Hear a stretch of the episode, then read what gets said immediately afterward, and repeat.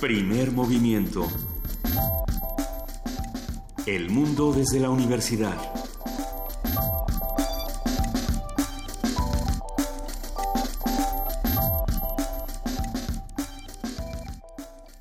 Hola, muy buenos días. Ya son las 7 de la mañana con 5 minutos, casi 6 minutos. Hoy es viernes 25 de agosto y esto es Primer Movimiento. Muy buenos días, Miguel Ángel Quemain. Hola, Lisa Iglesias, ¿cómo estás? Bien, ¿y tú? Bien, contento. ¿Contento? Contento. Hay, hay muchas cosas. Eh, eh, ahora sí, no sé ni por dónde empezar, querido Miguel Ángel. Claudia Sheinbaum de Morena es la nueva coordinadora del partido en la Ciudad de México.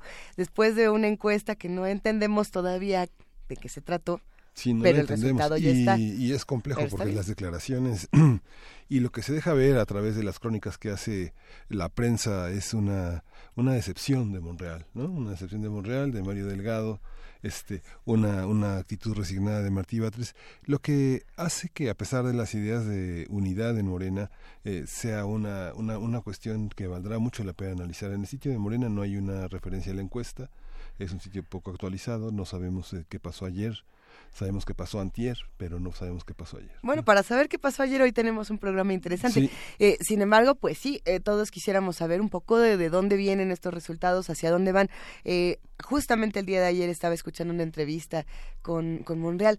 Es es un, es un personaje, ¿verdad? Sí, es un Porque yo, yo apoyaré y cooperaré, pero me están haciendo, me están haciendo trampa, ¿no? Entonces dices, bueno, difícil. Sin embargo, pues hay, eh, en todos los partidos están ocurriendo cosas. Morena no es el único. Sí. eh, el PAN tiene cosas interesantes. El PRI tiene por ahí eh, cosas también dignas de qué platicar. Sí. Y, y será bueno hacerlo y tener una mesa sobre todos estos temas. Hoy lo vamos a hacer, pero Hoy bueno, yo, yo nada más quiero que me expliquen cómo estuvo la encuesta y ya con eso. Y con eso podemos ir arrancando. Sí, porque empiezan a arrancar muchas encuestas que son muy, este, que oscurecen y que aclaran, ¿no? Por una parte, ¿no? Las intuiciones de los, de los electores se cumplen en muchos sentidos, pero también al mismo tiempo sabemos que la fragilidad de los datos es, altísima, ¿no? Y, y justamente ayer estaba haciendo esta reflexión, querido Miguel Ángel, de pensar, a ver, si Ciudad Universitaria es una pequeña ciudad dentro de la ciudad, ¿cuál será la responsabilidad de los académicos, de los estudiantes, de todas las personas que, que formamos parte de esta pequeña o gran, o gran, enorme ciudad dentro de la ciudad, de, de buscar alternativas y de sugerir alternativas para leer la realidad, no solamente para vivir y transitar por esta ciudad, sino para leer la realidad y hacer un análisis diferente. ¿no? Entonces, hacemos una invitación a toda la comunidad que está con nosotros a que se acerque a estos temas, a que nos comente, nos proponga soluciones, alternativas y diferentes maneras de leer el mundo y la, y la ciudad. Y por lo pronto, pues arrancaremos, porque Sí. ahora sí tenemos no mucho está, de no qué está, hablar. no está Juan Inés con nosotros, pero No va está. a estar, va a estar eh, conduciendo, transmitiendo con la Filuni, que eh, es viernes para nosotros, terminan muchas cosas, pero la Filuni, la, la Feria Internacional del Libro de la Universidad, continúa, continúa y vamos a tener transmisiones eh, este, esta, esta, esta tarde y van a continuar las transmisiones el fin de semana en este esfuerzo por con- conjuntar el esfuerzo editorial de todo el país universitario. Hoy la querida Juana Inés transmite a las 5 de la tarde desde Filuni con Natalia Luna. Es una, es una pareja interesante. Natalia Luna es la conductora de Resistencia Modulada de la Barra Nocturna. Entonces, eh, la, la noche y la mañana se juntan. Será una, se va- será una buena transmisión. Gran abrazo para Juana Inés y que se mejore. Le mandamos de igual manera un abrazo a Frida Saldívar, nuestra productora que está en algunos asuntos personales y esperemos que todo salga excelente y la queremos mucho. ¿Qué va a pasar el día de hoy? Bueno, hoy vamos a tener en, en los viernes de ocio, ¿por qué los Raramuri son corredores tan resistentes? Vamos a conversar con Javier Rivera, quien es doctora en antropología por la UNAM, especialista en antropología biológica. Esto de la antropología biológica da mucho de qué hablar. Es muy interesante, como lo comentábamos fuera del aire. Eh, vamos a tener un radioteatro sorpresa. Y está muy divertido. Eh, lo, lo estuvimos practicando, nos hemos reído. Eh, qué, qué virtud poder hacer Sí. un programa como este, sin duda. Vamos a tener en la nota del día la encuesta de Morena, el análisis eh, sobre los partidos, cómo, cómo funcionan al interior, cómo funciona su pluralidad y cómo eh, también funcionan las líneas que marcan sus líderes. Esto va a ser con el doctor Álvaro Arreola Ayala, quien es investigador del Instituto de Investigaciones Sociales de la UNAM.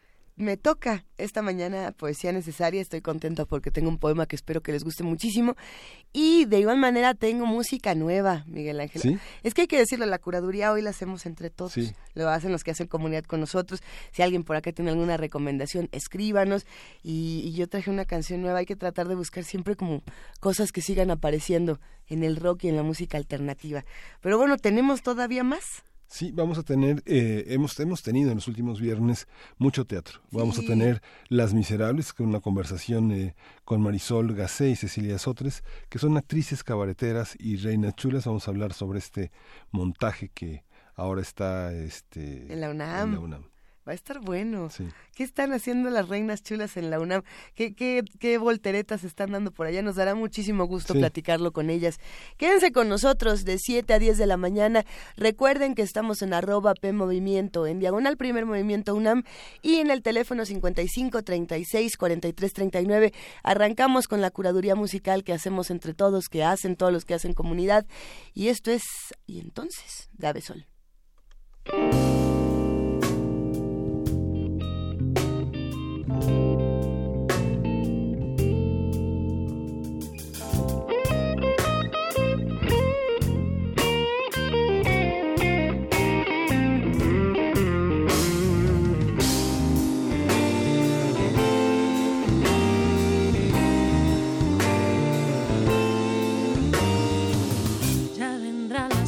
Que deslaven la playa con su chorro de agua purifica.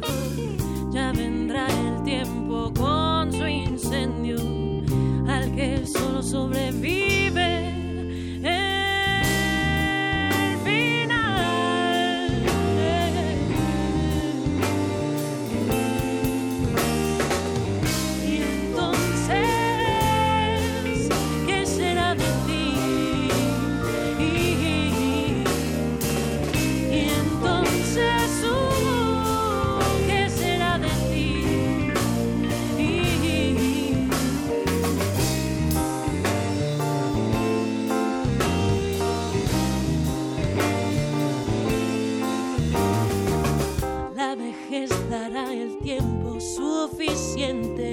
Para que tus culpas puedas como puedas. Van a ser idénticos los miedos que te asfixien a los males válidos por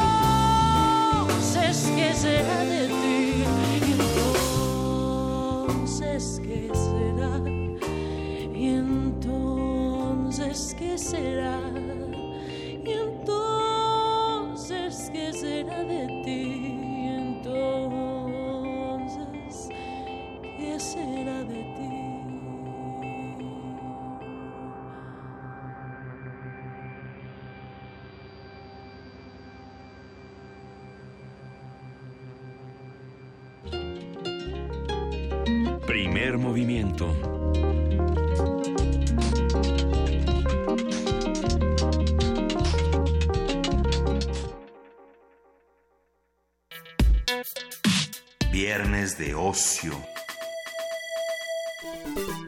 Luis Alberto Vargas Guadarrama del Instituto de Investigaciones Antropológicas de la UNAM y sus alumnos Javier Rivera Morales y Marta Balcázar Quintero estudian la influencia de ciertos factores para explicar las características físicas de los tarahumaras o raramuris.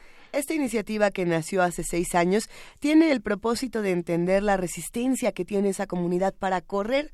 Entre los factores analizados están los ambientales, los biológicos, los culturales, los geográficos y los alimenticios.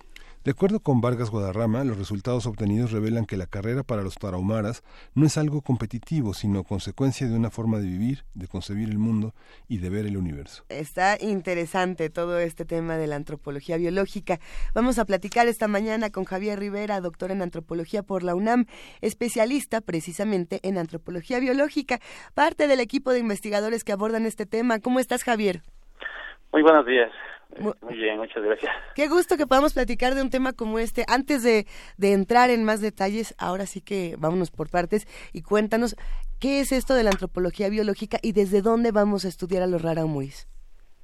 Sí, bueno, pues esta, la antropología biológica es, dentro de esta gran disciplina que es la antropología, es la, la disciplina que se enfocó a, a estudiar al ser humano como desde esta perspectiva más física, más corporal, y bueno, conforme ha ido este, refinando la ciencia, pues ha adquirido como ciertos matices que ya lo han definido como biológica, en tanto vemos a Homo sapiens o a, nuestra especie desde una perspectiva biológica y nos abocamos a, nos abocamos a sus eh, características este, genéticas, biológicas y todo lo que está implicado dentro de esta perspectiva biológica que si somos como más estrictos pues también implica incluye esas características sociales y culturales que son parte de la biología de nuestra especie. Sí, y, y, entonces, ¿qué ocurre con cuando hablamos de los raramuris? ¿Qué se hace con, con este tema? Y, y, cuando hablamos de si correr o no correr, ¿a qué nos estamos refiriendo? ¿A qué factores estamos estudiando? Bueno, los raramuri, eh, bueno, este tema ha sido un tema muy llamativo desde, desde finales del siglo XIX, durante todo el siglo XX, pues los narradores han puesto como mucho énfasis en esta condición física que tienen los raramuri. Incluso sí, sí, en algunas eh, algunos trabajos los presentaban esta eh, cacería de venado que hacían, que está ir corriendo tras el venado hasta agotarlo. Es algo parecido a lo que hacen también algunos grupos en África que, este, que van persiguiendo a la presa. Y si bien no es el eh, alcanzarla rápidamente, es ir agotando a la presa, es alcanzarla lo que se basa en una característica que tenemos nosotros como especie, es la de ser muy buenos corredores. Somos muy buenos corredores, pero a un paso lento, ¿no? Somos corredores muy resistentes, ¿no? Esto es algo que han trabajado ya también algunos antropólogos y eh, observan que los rarámuris tienen esta, este, bueno, es uno de los ejemplos más llamativos de esta cacería de venado y bueno, las carreras de, de bola que, que es un deporte tradicional que es muy famoso y muy eh, digamos que muy es un espectáculo muy muy importante para los rarámuris este son carreras que cubren cientos de cientos de kilómetros que cubren este que se corren la noche entera y el día entero eh, y a un paso también relativamente moderado no, no es muy rápido pero sí se mantiene. Entonces lo importante entre los rarámuris a la hora de correr no es tanto la velocidad Sí, no es la competencia. Y la competencia y sobre todo aguantar, ¿no? O sea, resistir es, es algo muy importante en su carrera y también es algo muy importante en su forma de vida, ¿no? Javier, hay una hay un hay un aspecto que, que mu- muchos eh, investigadores señalan el tema de la disposición que la evolución el- la- las corrientes evolucionistas le dan al tema de las eh, piernas, las rodillas y la columna vertebral, que finalmente seas quien seas, seas un monje Shaolin o un eh, un yogi o siempre las rodillas serán afectadas por las características que tiene nuestra manera de incorporarnos de pie en la historia de la evolución. ¿Cómo funciona cómo funciona esta parte? Las lesiones de corredores de gran resistencia son las mismas. Eh, hay otra hay otro tipo de dolencias, de patologías. ¿Cómo cómo funciona esta parte? Bueno, sí, en algún momento bueno, es algo que también, tanto como a nuestros corredores como a los corredores rarámuris les suele ocurrir, es que sí, realmente pueden haber algunas lesiones, ¿no? Algunos de ellos pues decían que, bueno, desde que se habían lastimado algún tobillo, este, principalmente, a veces alguna rodilla que se empieza a molestar, pues es algo que les empieza a limitar, ¿no? Pero los rarámuri, algo que tienen es que también corren en, en guaraches, ¿no? Entonces, al correr en guaraches, o correr, es como correr casi prácticamente descalzo, eso también implica que, que tú corras realmente con la punta del pie, no con el talón del pie que nosotros podemos llegar a, o, o con el pie plano, que es algo que un, un defecto que podemos adquirir nosotros por usar este- los tenis o este tipo de zapatillas que, que son especiales para correr, y que al correr ellos des- este, descalzos, o bueno, también con el guarache, ellos tiene una, una forma de carrera mucho más eficiente. Esto hace que, que realmente el, que mucha de la energía cinética se vaya transformando en energía potencial que, que, se va acumulando en los tendones y esto se va liberando y entonces va haciendo que la carrera sea también mucho más eficiente. Uh. ¿Cómo incorporar un, un corredor como estos a, las dinámicas del atletismo contemporáneo, del atletismo eh, con todas sus tecnologías y con pistas de tartán, tenis muy este, zapatillas, como se dice, muy especializadas? ¿Cómo, cómo lograr eh, que un ámbito natural se incorpore a un ámbito tan profesional? Yo recuerdo este, los pies de Pelé, ¿no? Un hombre que había jugado en la que había jugado en la playa y que tenía los dedos de los pies muy deformados y que muchos jugadores brasileños eh, lo tienen, incluso eh, el, el arqueado de las piernas de Maradona, por ejemplo que son prácticamente resultado de prácticas eh, muy iniciales en la vida de, la, de, los jugadores, en la vida infantil. Y, que también son prácticas de la, de la industrialización, Miguel Ángel. O sea, son, es una mezcla interesante. ¿Cómo se da esa transición? ¿Cómo, ¿Cómo se incorpora y cómo se logra hacer un corredor profesional teniendo ámbitos socioculturales tan, tan determinantes?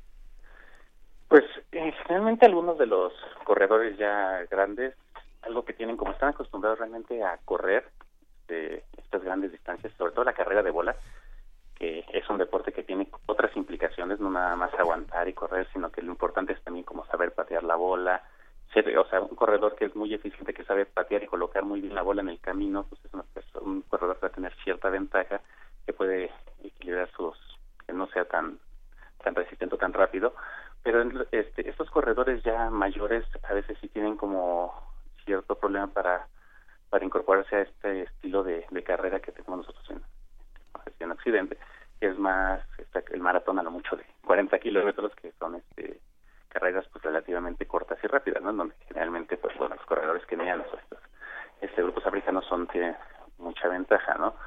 Eh, pero los corredores, este, las bueno, algunos de los corredores más jóvenes que están incursionando y que, es algo que pues se ha dejado de lado quizás también por el deporte, este, por las instituciones deportivas nacionales, es que muchos de los corredores jóvenes sí tienen esta oportunidad de irse incorporando y de ir adquiriendo como este eh, esta idea de, lo que es un entrenamiento no estructurado y un porque los ráramos realmente tal cual los corredores pues no tienen un entrenamiento no tal cual o sea su entrenamiento es el día a día y este caminando a buen paso quizás en algunos pasitos trotando este, pues las distancias en la sierra no ir de una ranchería a otra y recorrer pues quizás en un día pues, unos 40 kilómetros 20 de ida y 20 de vuelta a una ranchería que es este, una actividad como cotidiana que ellos realizan y que pues les va que es como su entrenamiento cotidiano, pero estos corredores más jóvenes sí son individuos que pueden ir como que adquiriendo esta, esta idea, que, realmente es como trabajar más con los niños, y tenemos el caso como ahorita de un corredor que, que bueno, ha estado compitiendo en las Olimpiadas Juveniles, corriendo muy bien los 10 kilómetros, que es Hermilo García, y que este y que ha adquirido y que tiene como muy buenas posibilidades, ¿no? Pero sí son como estos grupos más jóvenes en los que se empieza a crear estas estas ideas, ¿no? Lo que implica ciertos cambios de, hábitos, ¿no? También.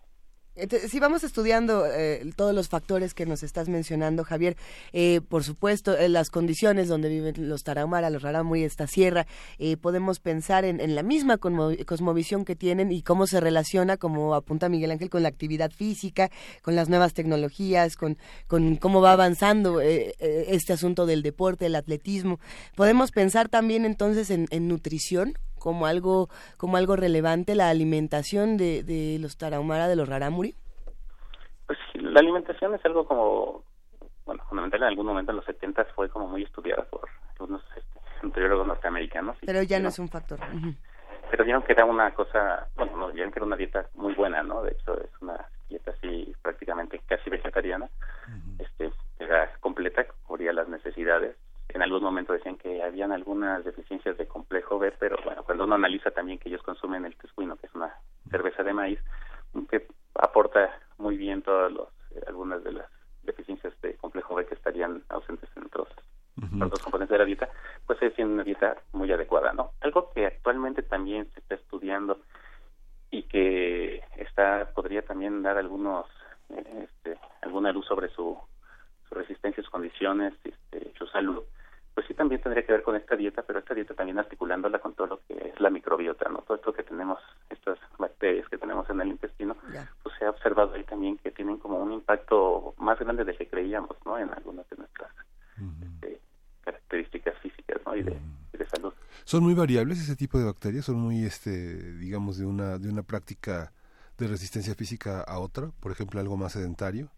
Este, sobre todo lo que han observado algunos estudios es que sí cambian de, de acuerdo al, a la dieta y al estilo de vida de unas personas, a, la dieta y el estilo de vida. Si hay personas que son como muy sedentarias o esas, pues tú, con que tienen una vida industrializada, sí vas a observar que, es como muy distinta a la, dieta de una persona que es este eh, tanto que se tiene una alimentación este, diferente y que tiene también una actividad física diferente. Sí, el consumo de calorías, por ejemplo, se, observa en algunas poblaciones indígenas la capacidad, por ejemplo, de grandes caminatas, de grandes que, tiempo de estar de pie, que, que influye mucho también en la producción, por ejemplo, en el metabolismo del ácido láctico, en la resistencia muscular, en la posibilidad de oxigenar ciertas áreas musculares bajas o altas.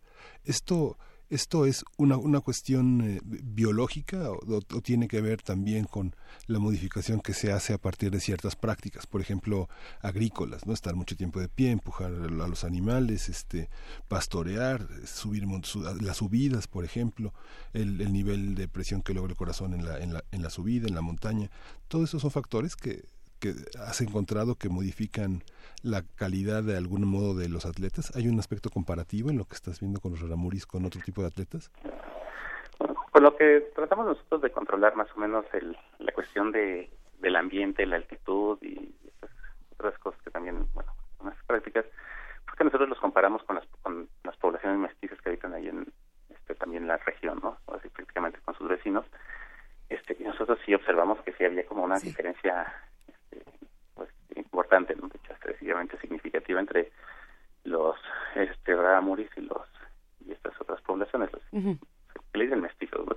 también, o sea, pues prácticamente todos somos mestizos, ¿no? Pero, pero es como esta forma de, de decirles este, ya en la región, ¿no? Después.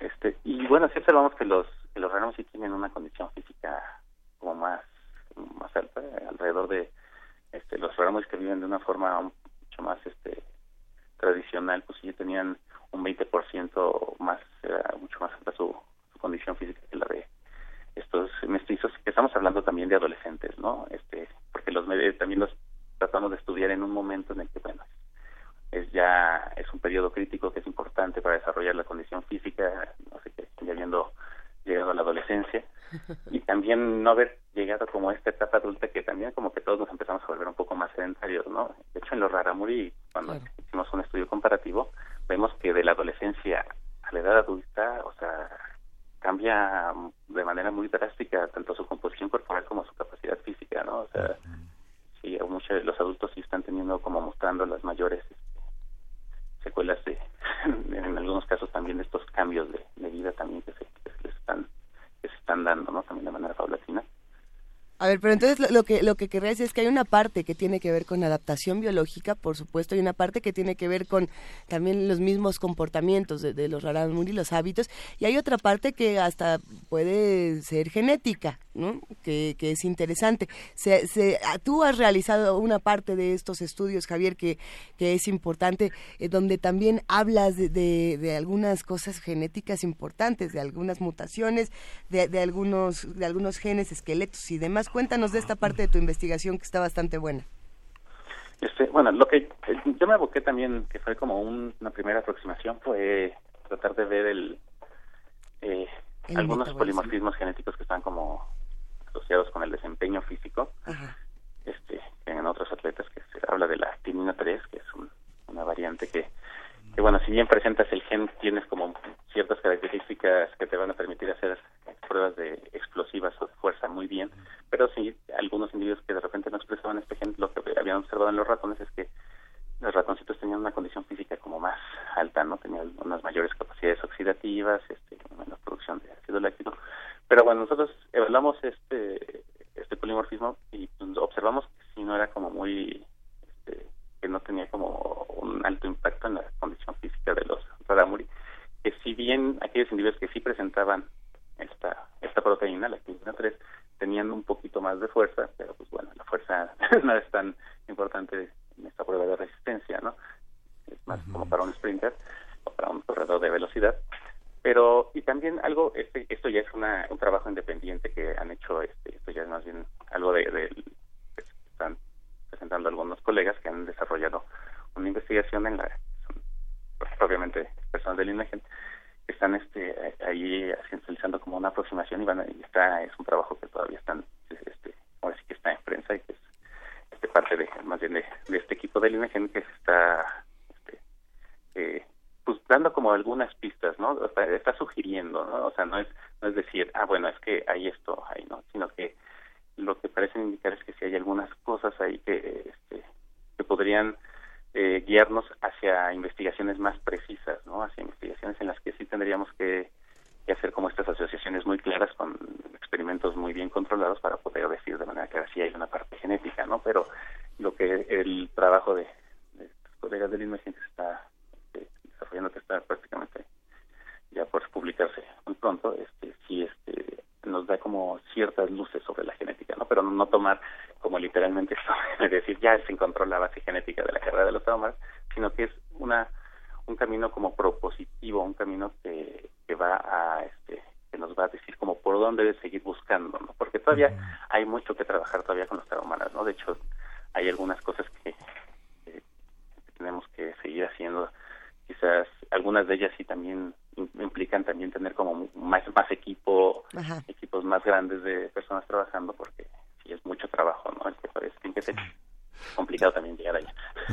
Le, le, le, espanta mucho a la comunidad científica pensar en términos de la genética pensando en que la antropología biológica tiene antecedentes en la frenología del siglo XIX y que en la sociobiología que eh, fue la base de tantos discursos sobre la superioridad racial y y que generó tanta tanto dolor y tanta este tanto dolor en el siglo XX, tanta vergüenza sobre estos discursos que venían de esta de, esta cuestionaria que protagonizó gran parte de, fines del siglo XIX. Sí, pues bueno, es que esta, o sea, en cierta forma yo creo que también lo que nosotros tratábamos de proponer en este trabajo sí era como una, en cierta forma, como un poco reaccionaria, también iba como de esa parte más de, de la teoría de sistemas de desarrollo eh, como esta una idea en la que se considera un poco más esta relación entre el entorno y el y el organismo durante un proceso de desarrollo en el que se pueden ir desarrollando modificando ciertas características que se van a estabilizar en el individuo. Este fue como que la manera en la que nosotros quisimos como proponer no esta este de, y de hecho ahí es cuando empezamos a incorporar todos estos aspectos sociales y culturales porque sí estas ideas como a veces también como tan que queremos pensar que es, que es una cosa genética nada más y que esto te, te va a definir como las características de una persona y este incluso el éxito, o sea, porque si hay enfermedades que es muy claramente un factor genético, ¿no? Pero bueno, si hay una predisposición genética para la diabetes, pero pues bueno, nosotros también este desarrollo con el entorno, eh, la, los patrones de alimentación que vamos teniendo, eh, de actividad física y esto, pues como que le van echando la manita a que se desarrolle, a que se exprese de una manera más fuerte o menor este cierta característica, ¿no? Entonces, este, sí, esta parte de la genética yo creo que todavía le falta mucho, porque realmente lo importante es que sí, cuando hablamos de genética, es por un lado que tú puedas este, definir esta asociación entre una característica y, ciertas variantes genéticas, pero lo más importante, más allá de esta asociación, es que tú puedas explicarla, ¿no? Que tú puedas irte sobre todas estas rutas metabólicas, sobre todas estas líneas de expresión y tú puedes decir, mira, esto es lo que está pasando y por esto podemos decir que esta característica genética influye en, en este rasgo y este en esta medida a partir de también de estas interacciones con el entorno no pero pero sí yo creo que la parte en que todavía este pues o sea va sigue avanzando no es algo también que que cada vez va teniendo como mayores desarrollos porque pues bueno las tecnologías también van cambiando cosas que se van abaratando también porque algunas cosas sí serán en algún momento carísimas sí pero ahí va, ahí va avanzando. Yo creo que todavía hay mucho por, por avanzar, pero sí, pero hay, digamos que ciertas pistas, ¿no? O sea, por lo menos ya se va diciendo por aquí podemos ir, este, buscando, ¿no? Este, de primera instancia, ¿no? O sea, ¿Y qué, ¿Y qué, sorpresas se han encontrado, Javier, que no esperaban realmente e, encontrar en una investigación como esta, en todo un proceso como este, y que a lo mejor les hayan hecho cambiar de, manera vertiginosa la, la, investigación que estás llevando a cabo con Marta Balcázar Quintero y, por supuesto, con el doctor Luis Alberto Vargas, Guadarrama? Este, bueno, este... Hay algo realmente que es que esto no lo, no lo vimos venir. Algo realmente, pues... Eh de primera instancia yo sí creí que creía que los traumadas realmente no tenían como una condición física tan importante como población, pero o sea, sí, sí fue como algo como muy claro que sí pudimos como definir. Eh, lo que nos pareció también como muy interesante fue también esta parte en la que se pudo como articular y, y tomar en cuenta esta parte como cultural que nosotros como que no habíamos, como que no pensábamos, ¿no? Realmente esta parte de irse dando cuenta que las tarahumaras Ramos tienen esta eh, concepción así como hay como conceptos muy importantes sobre no dejarse este que no dejarse caer seguir este mantenerse de manera fuerte que es muy importante eh, el trabajo este el que realmente para ellos este trabajo también de, esta actividad que ellos realizan de manera cotidiana que es a través del trabajo en la en las casas eh, esas distancias que caminan y que recorren para visitar a las personas y este trabajo ritual este realmente era para ellos es pues es una manera de sostener su este su universo y permitir que no colapse no y tener y darse cuenta que el factor como cultural sí tenía tiene un peso bastante muy importante en, en, en promover la actividad física no digamos que para ellos la actividad física por su cuestión cultural tiene una este eh, es muy tiene una perspectiva muy positiva no es Fíjate, ver que esta semana iniciamos el primer movimiento, primer movimiento con un tema, el tema del envejecimiento. Y justamente en las encuestas marca que hay una cuestión que tiene que ver con la actitud, con la fortaleza espiritual para afrontar los cambios en la vida, pero también había una parte en la que encontramos que generalmente el 70% de las patologías tienen que ver con la inmovilidad y justamente con los males articulares y las mujeres suelen salir muy mal paradas de esto, sobre todo las mujeres pobres que no tienen acceso a terapias de reemplazo eh, para sustituir el tema del calcio, por ejemplo, toda la cuestión hormonal que tiende a ser muy difícil. En esta parte, en una sociedad tan pobre como los tarahumaras, como los raramuris, ¿cómo, cómo está este tema de la, del envejecimiento? Eh, ¿Hay diferencias entre hombres y mujeres? ¿Cómo, ¿Cómo afrontan? Sabemos que hay grupos este, sociales, étnicos que tienen ciertas resistencias frente al dolor del parto. Las, las mujeres suelen ser muy fuertes, muy autónomas y el papel de las mujeres que las apoyan eh, son son distintos en cada en cada territorio en cada en cada geografía en cada grupo cómo cómo, cómo qué han encontrado en ese terreno el terreno del el envejecimiento realmente no hemos como no lo hemos abordado de manera así como directa pero realmente lo que hemos observado así nuestro trabajo de campo este es que bueno las personas este mayores sí o sea sí se, sí se observa una un, deterioro articular sí yo creo que es una de las cosas que afectan mucho a, a las personas mayores a los morir. Aunque eh, aunque finalmente pues bueno muchos de ellos se llegan a sostener bueno a lo mejor recuerdo alguna persona mayor este, eh, Simón se llamaba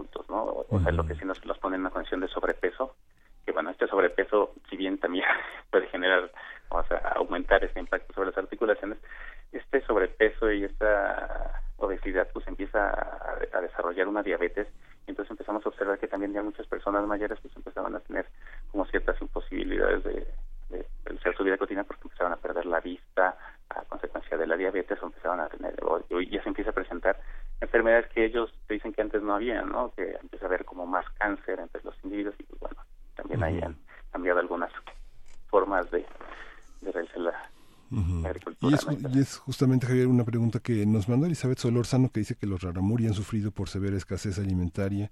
Con todo y esta situación, pregunta si siguen teniendo esta resistencia. Y dice que, pregunta también que a pesar de todas las condiciones, eh, eh, narcotráfico, pobreza, ¿cómo se ve afectado su metabolismo? Seguramente también la llegada de, bebidas, de comida rápida. El mismo este, saqueo a sus tierras. El saqueo, ¿no? También.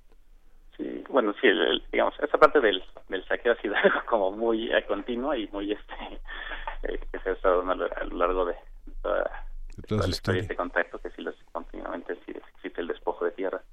El narcotráfico, el narcotráfico impacta tanto a la raramuri como también a las poblaciones mestizas de la, de la sierra y, y sí han, o sea, hay problemas en que, llegan, sí han habido muchas muertes, muchos problemas, pero que, realmente sí han, impactado su, su, vida, pero a corto plazo, ¿no? Porque hay muertes, hay rancherías que de repente arrasan con familias completas y hay muchos problemas en los caminos de la sierra, este, que sí, sí los han afectado.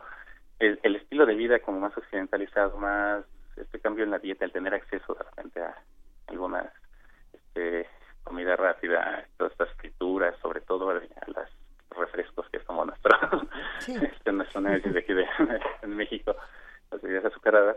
Este sí se han mostrado se han hecho que los muy tengan más este sobrepeso obesidad y que sí incluso eh, nosotros observamos una este eh, una tendencia lineal este, entre la capacidad física y la adiposidad no o sea negativamente mientras mayor adiposidad había menos menor en la condición física y observamos que los individuos que estaban mucho más cercanos a este contexto occidental sí tenían una menor condición física y tenían una mayor adiposidad. Eh, también la cuestión de la pobreza, este, bueno, sí es algo con lo que han, o sea, a través de estos despojos de tierras, pues sí, poco a poco los han ido también como brillando a buscar otro tipo de tierras quizás menos fértiles en las que ellos pues, tienen que, sobrevivir.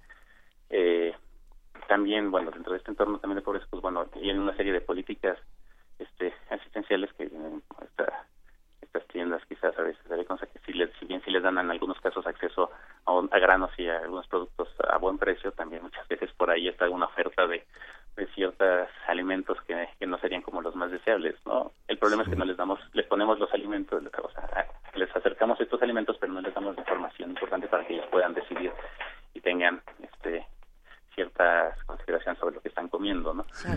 Javier, hay, hay investigaciones eh, paralelas eh, sobre los, eh, los etíopes, los kenianos, los nigerianos. Hay, hay trabajos de la de las propias de los propios países.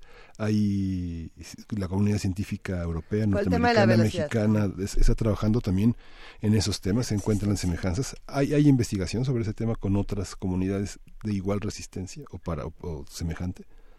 Eh, sí, de hecho, en el, que prácticamente con las poblaciones africanas, y, básicamente son, generalmente son los europeos y estos laboratorios fisiológicos de, que vienen de, del lado nórdico, que vienen estos daneses y algunos este, equipos, y han estado trabajando ahí con los con los corredores este eh, kenianos sobre todo, eh, que son este grupo de los Nandi, que también eran eran individuos que habían observado también un comportamiento también muy similar, ¿no? Observaban que también estos individuos que vivían como en los poblados como más distantes, que tenían como este estilo de vida como más tradicional, menos tocado por, por el estilo de vida occidental, también tienen una condición física, este, tienen una condición física que era mejor, ¿no? Que, que la de los este, mismos individuos de las mismas tribus que estaban este, en estos pueblos más grandes o más cercanos a las el estilo de vida occidental, ¿no? Hay hay una serie de estudios que, que siguen manejando eh, con los corredores, sobre todo los kenianos y los grupos de, África del Este que se han este, tratado de ver ahí como alguna, siempre como una base este, biológica y, y por qué son como tan tan buenos, ¿no? Porque pues, básicamente arrasan con los medalleros, ¿no? Pero sí este hay estas investigaciones y sí también han observado ahí algunas cosas, sobre todo también como morfológicas, o sea, cuestiones de, del, de la pierna, este, la longitud de las piernas piernas, algunas este, la cadencia a la hora de correr, pero sí también, o sea, digamos que ahí sigue, es uno de estos temas de, investigación, ¿no? Queremos saber por qué hay unos grupos que son como, como poblaciones tan buenos para realizar una actividad física determinada, ¿no? Que tienen un éxito, prácticamente vemos como casi casi su bandera asociada a las medallas de oro en ciertas disciplinas. Javier, ha estado fascinante esta charla y, nos hace precisamente una gran invitación a que nos acerquemos a todos los trabajos del Instituto de Investigaciones Antropológicas de la UNAM y, que precisamente nos acerquemos mucho a esta investigación que estás realizando con el doctor Luis Alberto Vargas Guadarrama y por supuesto con Marta Balcázar Quintero. Los abrazamos a los tres y te agradecemos muchísimo. Eh, agradecemos que te hayas dado el tiempo de explicarnos este asunto de la antropología biológica y de todas las variantes. Eh, un gran abrazo para ti, mil gracias. Muchas gracias también, un abrazo para ustedes y gracias al auditorio. Él es Javier Rivera, doctor en antropología por la UNAM, especialista en antropología biológica y parte de este equipo de investigadores que abordan el tema de los rarámuri y de la, resistencia y un poco de cómo se vive la antropología biológica en las latitudes de nuestro país. Abrazo para Javier Rivera y ahora una complacencia musical. Sí, Paperback Writer de, de los Beatles, Gabriel del Corral la pidió y estará complacido. Ahí está. Paperback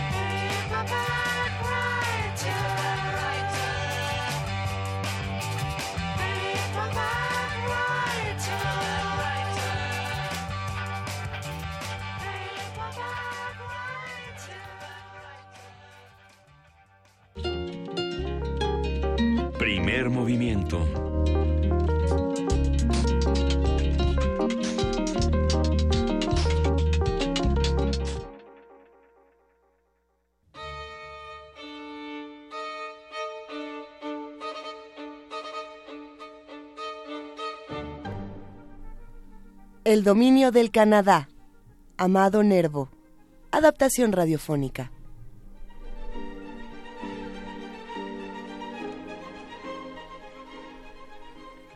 Mi hermana Gabriela era lo que se llama una alhaja y de lo más fino. Alborotadora, traviesa, con inventiva, pispireta y audaz. Tenía eternamente con un Jesús en la boca a todos los de la casa. Mis hermanos y yo la adorábamos por su carácter alegre por su desplante, por la inagotable verba con que nos entretenía y por la cantidad de historias absurdas que se sabía de memoria. Nos sugería continuamente lo que deseaba, y éramos todos sus cómplices en cuanto diablura de chiquilla le venía a la mente. En aquel entonces tenía mi hermana, que era la mayor de la familia, 10 años, y una imaginación tan despierta como de 20. Empezaba a aprender, con éxito muy mediano, la geografía y se sabía de memoria los nombres de todas las naciones de América, sin darse cuenta muy exacta de lo que significaban ni de lo que designaban. En aquellos tiempos se lo aprendía uno todo de corrido y llegaba al último año de escuela habiendo hecho prodigios de memoria y sin un solo conocimiento serio. Un día, mi hermana encontró en su lección de geografía esta denominación, el dominio del Canadá. No entendió naturalmente lo que significaba dominio. Lo de Canadá la dejó un poquillo pensativa. La designación completa, dominio del Canadá, le sonó de una manera peregrina en el oído y llevada por la más divertida asociación de ideas, lógica quizás dentro de esos vericuentos misteriosos de la memoria, de lo subconsciente o subliminal, como se estila decir ahora, o quizás atribiliaria del todo, pero de una u otra suerte asaz curiosa, dio que en el nombre Dominio del Canadá debía de ser un personaje terrible, un viejo monstruo, especie de ogro famélico que se comía a los niños. Y como su natural regocijado regocijo le llevaba sin cesar a la broma, en cuanto hubo imaginado esta atrocidad, nos reunió en concilio a sus cinco hermanos y a todos los chiquillos del barrio que frecuentaban nuestra casa. Y con una solemnidad cómico seria y en un lenguaje de lo más hiperbólico que ustedes quieran oír, nos dijo que el dominio del Canadá, un viejo espantoso, acababa de llegar al pueblo y aquella noche mismísima iría a nuestra casa a hacernos una visita. Todo el cotarro de mocosos nos echamos a temblar y llenos de curiosidad abrumamos de preguntas a la farsante Gabriela. ¿Cómo es el dominio? ¿Nos comerá crudos? ¿Viene solo o acompañado? Gabriela respondía a cuantas preguntas le hacíamos, con una fertilidad de palabra y de imaginación dignas de mejor suerte.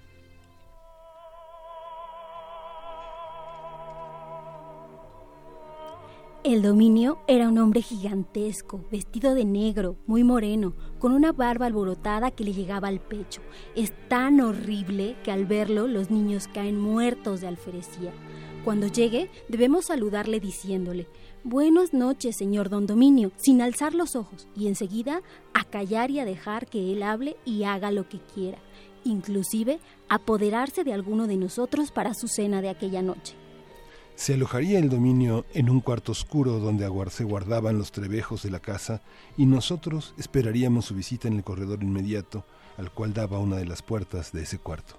Si he de decir verdad, nuestro natural temor iba mezclado con una buena dosis de curiosidad. Pues qué, era moco de pavo eso de tener la oportunidad de ver a don Dominio del Canadá, caballero principal sin duda. Y luego, que pudiera ser que al fin y al cabo no nos comiese a ninguno de nosotros, y hasta acontecer que, en realidad, el tal don Dominio fuese la propia Gabriela en persona. A pesar de estas dudas y de estos precoces escepticismos, se ha dicho con franqueza, las emociones que al caer la tarde nos embargaban no eran para ser contadas.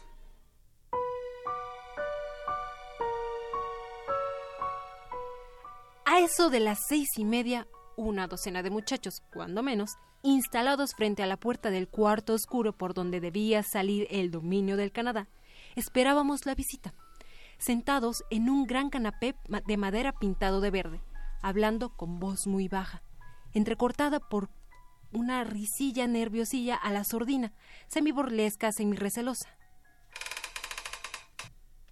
De cuando en cuando, Gabriela, que mantenía cerrada la puerta de la pieza en que se había confinado, nos gritaba entreviendo apenas las maderas. Ya va a llegar don Dominio. Y nosotros, con un estremecimiento de curiosidad, nos apretábamos unos contra otros y esperábamos. Como a las siete de la tarde y cuando ya nuestra paciencia empezaba a agotarse y la tensión nerviosa era insoportable, la puerta se abrió y apareció en el umbral un figurón entrapajado, cubierta la cara con una máscara de barro, de lo más gesticulante y horroroso que pueda verse, y lanzando un aullido.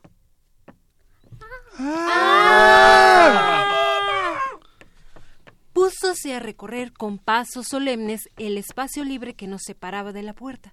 Después de algunos minutos de zozobra, durante los cuales el increíble personaje no había devorado a nadie, invitándose a pasearse rugiendo de un modo espantoso frente al público infantil, mi hermano Daniel, alma heroica, se atrevió a preguntar, eso sí, con voz débil y medrillosa. Eh, eh, ¿Es usted don Dominio? No, yo soy apenas el último de sus criados. y desapareció por el negro hueco de la puerta que se cerró tras ella. El último de los criados del dominio, y ya ven ustedes qué horrible es. Pues cómo, ¿cómo será el dominio? ¿Cómo, será el dominio?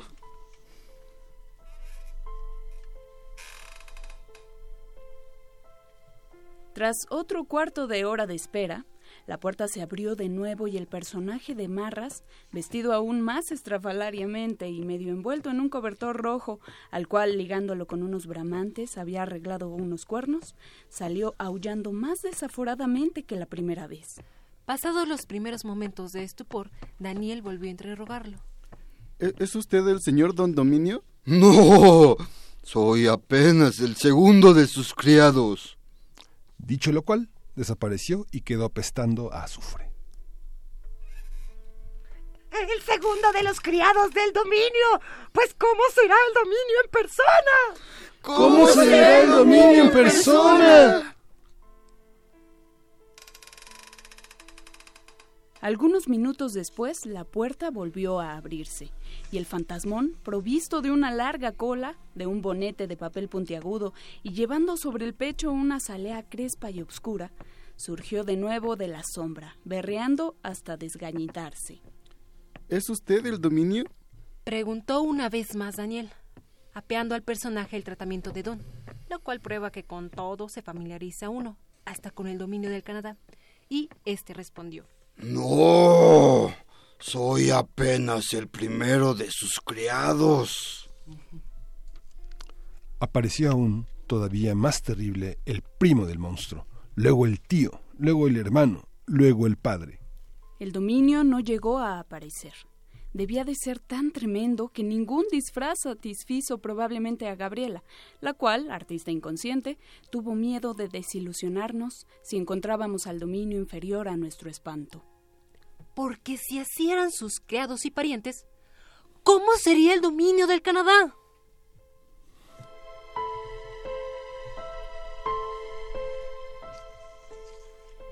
El dominio del Canadá.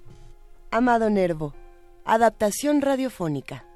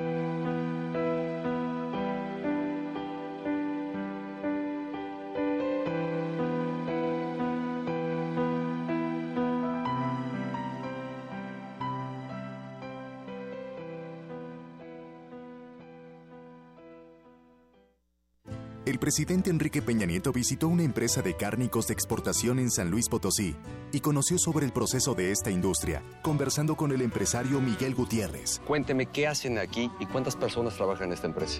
Somos rancheros, ganaderos, nos gusta el campo, vivimos de él. Somos alrededor de 2.000 empleados directos y unos 8.000 indirectos. Ya estamos exportando también a varios países árabes en la categoría halal, que hay un potencial para más de mil millones de clientes por todo el mundo. Es un orgullo que mexicanos como usted puedan competir con empresas de todo el mundo por la calidad de sus productos. Por primera vez en 20 años, hoy estamos exportando más alimentos de los que estamos importando. Lo hecho en México orgullosamente está bien hecho. Hoy en día somos el doceavo país productor de alimentos en el mundo. La calidad mexicana es cada vez más y más reconocida en el mundo, porque lo bueno cuenta y queremos que siga contando. Quinto informe, Gobierno de la República. Para muchos, las palabras son un medio. Para otros, son un fin. Si te interesa escribir tus propios poemas, tenemos algo justo para ti. Taller de poesía. Imparte Argel Corpus, poeta y catedrático de la Facultad de Filosofía y Letras de la UNAM. El taller se llevará a cabo del 6 al 30 de septiembre. Todos los miércoles de las 6 de la tarde a las 9 de la noche y los sábados de las 10 de la mañana a la 1 de la tarde. Informes e inscripciones al 5623 3272 o al 5623 3273. Radio UNAM. Experiencia sonora. Entonces, ¿qué? ¿Te vas a seguir haciendo? ¿Vas a seguir permitiendo que todos estos políticos mediocres y corruptos... Sí, eso. Sigan haciendo lo que se les da la gana con nuestras vidas. ¿Te vas a quedar cómodo en tu casa ese domingo tan importante? Mientras estos tipejos siguen violando una y otra vez tus derechos. De una vez te digo. Que yo no. Pásate a la izquierda. Todo México se está pasando a la izquierda. El PT vela por ti. El PT te acompaña. El PT está de tu lado. El antiguo colegio de San Ildefonso exhibe la muestra Leo Matis, el muralista de la lente, a 100 años de su nacimiento, que reúne 81 fotografías, además de dibujos, caricaturas y notas periodísticas sobre este maestro de la lente, que contribuyó en forma decisiva para el desarrollo de la fotografía en América Latina y ofrece una visión integral de las cualidades estéticas de su obra. Leo Matis, el muralista de la lente, a 100 años de su nacimiento, se puede visitar en el antiguo colegio de San Ildefonso. El concepto de universidad apela al conjunto de conocimientos que satisfacen una amplia gama de curiosidades. Literatura, Música emergente, sexualidad y erotismo, cine, tecnología, política, arte y actualidad. Cuando cae la noche, La radio se refresca para los oídos estudiantiles. Resistencia modulada, menos aula y más campus. De lunes a viernes, de las 20 a las 23 horas. Por el 96.1 de FM. Radio UNAM. Experiencia sonora. Cine, teatro, danza, museos, La oferta cultural de la Ciudad de México es una de las mayores a nivel mundial. ¿Te gustaría planear un fin de semana inolvidable? Escaparate 961. La UNAM y la Ciudad de México en un solo lugar. Sintonízanos todos los viernes a las 3 y cuarto de la tarde. Y aprovecha todo lo que esta gran ciudad tiene para ofrecerte. Escaparate 961. Por el 96.1 de FM. Radio UNAM, experiencia sonora.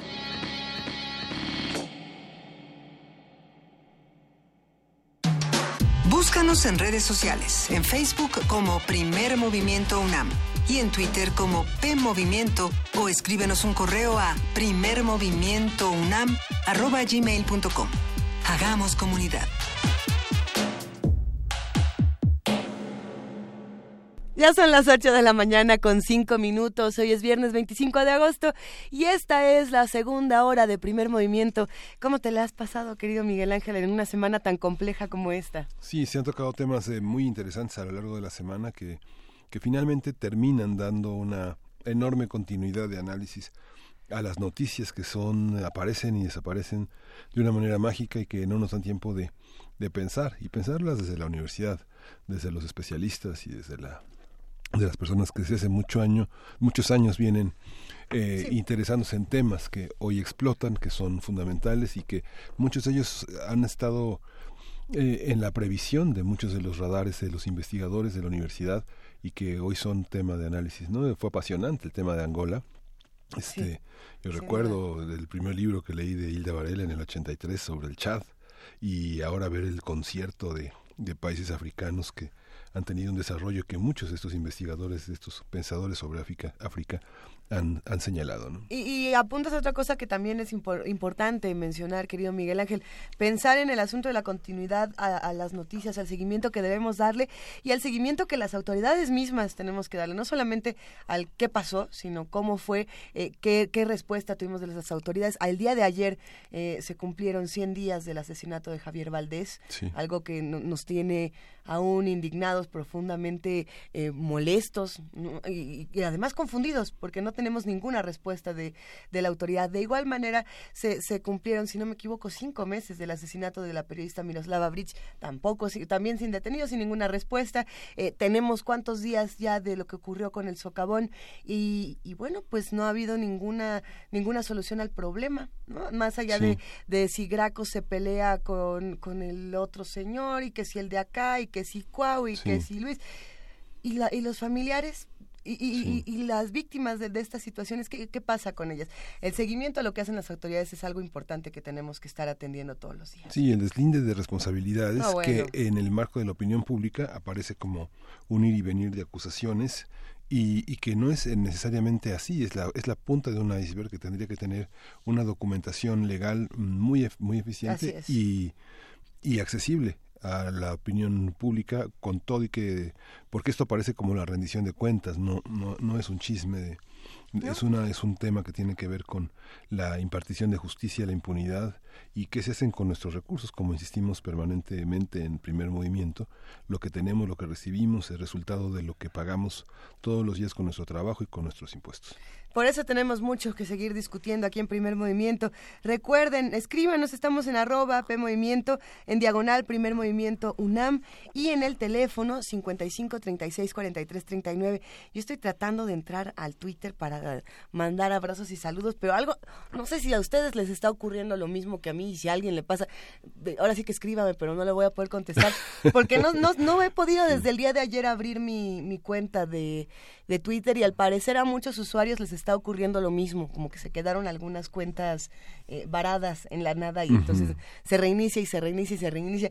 No, yo no puedo saberlo, pero seguramente ahorita Sí. lo revisamos desde otra Sí, computadora. sin acabamos de tener una conversación con Javier Rivera, que forma parte de todo un proyecto de antropología biológica en, en la UNAM y que da cuenta de, una, de, un, de un ajuste de, de- de conciencia y de visión sobre las visiones supremacistas, las visiones clasistas, las visiones racistas, y que intenta tener una visión profunda, compleja de la, de la composición eh, étnica social eh, en nuestro país. Sabemos una, una sabemos porque el deporte en la universidad es un eje, es una es una cuestión importante. Tenemos muchos investigadores, muchos especialistas trabajando sobre el rendimiento de los atletas y la composición de la universidad es muy rica, sobre todo porque vienen estudiantes de todas partes del país y enfrentamos muchísimos hábitos, muchas cuestiones de comida que son muy interesantes. No sé, en la Facultad de Filosofía y Letras, este, las tortas que están afuera, eh, los cambios. Ay, este, qué buenas son esas tortas. No le, no le, no le Este- muevan a mi torta, no le muevan a mis quesadillas de los cafés que aunque traigan robusta también son bastante ricos este Son hay una ricos. parte en la que no sé por ejemplo en la universidad la gente que viene de Chihuahua y deja la carne bueno la gente que puede comer carne que deja dietas, que empieza con ensaladas en el centro del país, pues son cambios que afectan a, la vida de los deportistas, que les cuesta mucho trabajo entrar eh, en los rituales nutricionales Sí, sí, que, que imponen este algunas este proezas deportivas, ¿no? La ingesta de proteínas, el consumir carbohidratos. Finalmente es una es parte de la riqueza que tenemos todos los días. Y Me tenemos- gusta, me gusta como lo dijiste, querido Miguel Ángel. y tenemos una tenemos una complacencia, Luisa. Tenemos una complacencia que además ya nos está sacando una sonrisa desde, desde ahorita. ¿Quién fue quien nos pidió la de Caifanes? A ver, Antonio López. Antonio López, antes de que nos olviden, aquí en primer movimiento, ¿cómo la ven?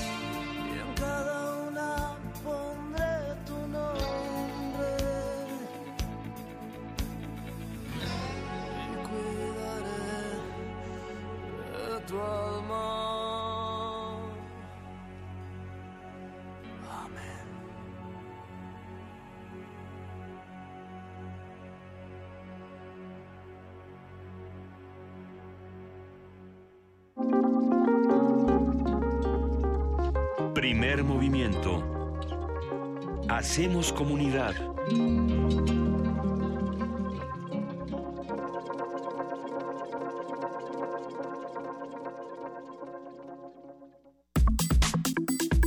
Nota del día.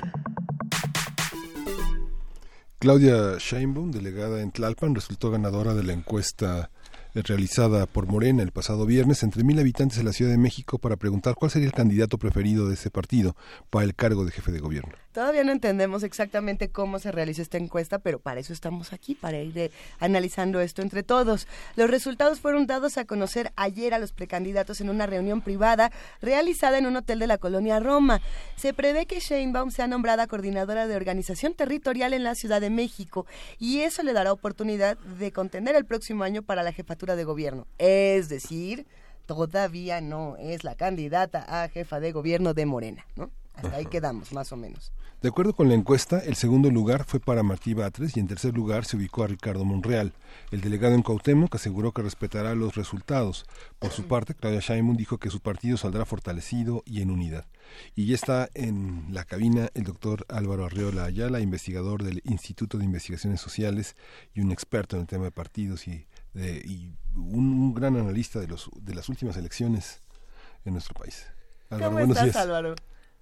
Buenos días, muy bien, muy bien, Luisa, muy bien, Miguel Ángel, gracias por la invitación. Aquí todos tenemos cara de malportados y de que queremos hacer este, destrucción masiva en la cabina, pero no, realmente queremos entender qué pasó ayer, de, de dónde venimos y cómo llegamos al, al, día de ayer con esta encuesta que es compleja porque no entendemos cómo, cómo funciona, ni para qué funciona, ¿no? ¿Qué uh -huh. es lo que va a hacer Claudia Sheinbaum? En sí. fin, cuéntanos un poco. Y hay, para... una, y hay una parte también que tiene que ver con, es, la semana analizamos un tema que fue muy interesante sobre la genealogía del poder político. Sí, no, y, bueno. Y, bueno. es una parte de que desde los años 80 intelectuales como Bourdieu, como Roderick Camp han, han, trabajado. ¿De dónde viene? Algo que se destacó hoy en las primeras planas, esa, esta doble, este doble rostro de militante y de científica, de universitaria y de política. Pues bueno, sí, la verdad es que son muchas cosas las que arroja los resultados de esta encuesta que debemos de subrayar. Es un modelo que tiene todas las atribuciones, todas las facultades, el, la organización política para realizarla. Uh -huh. Y esto es lo que también hay que comentar. Y hay que comentar uh -huh. también realmente la, la, relación entre estos dos demonios de la ciencia y la política, que parecería ser que Claudia Sheinbaum los reúne, ¿no? Tiene una actividad académica importante reconocida dentro de la UNAM, donde se ha desempeñado como investigadora, como profesora, pero igualmente se ha destacado en sus labores como política profesional. Estos son de las singularidades de, la encuesta misma. Pero yo creo que, en, no sé, podríamos iniciar señalándole a una, a una población en donde pareciera ser, revisando la prensa hoy, hoy, en la mañana, hay una cierta confusión porque hay una posible demanda hacia Morena por hacer actos previos a las campañas.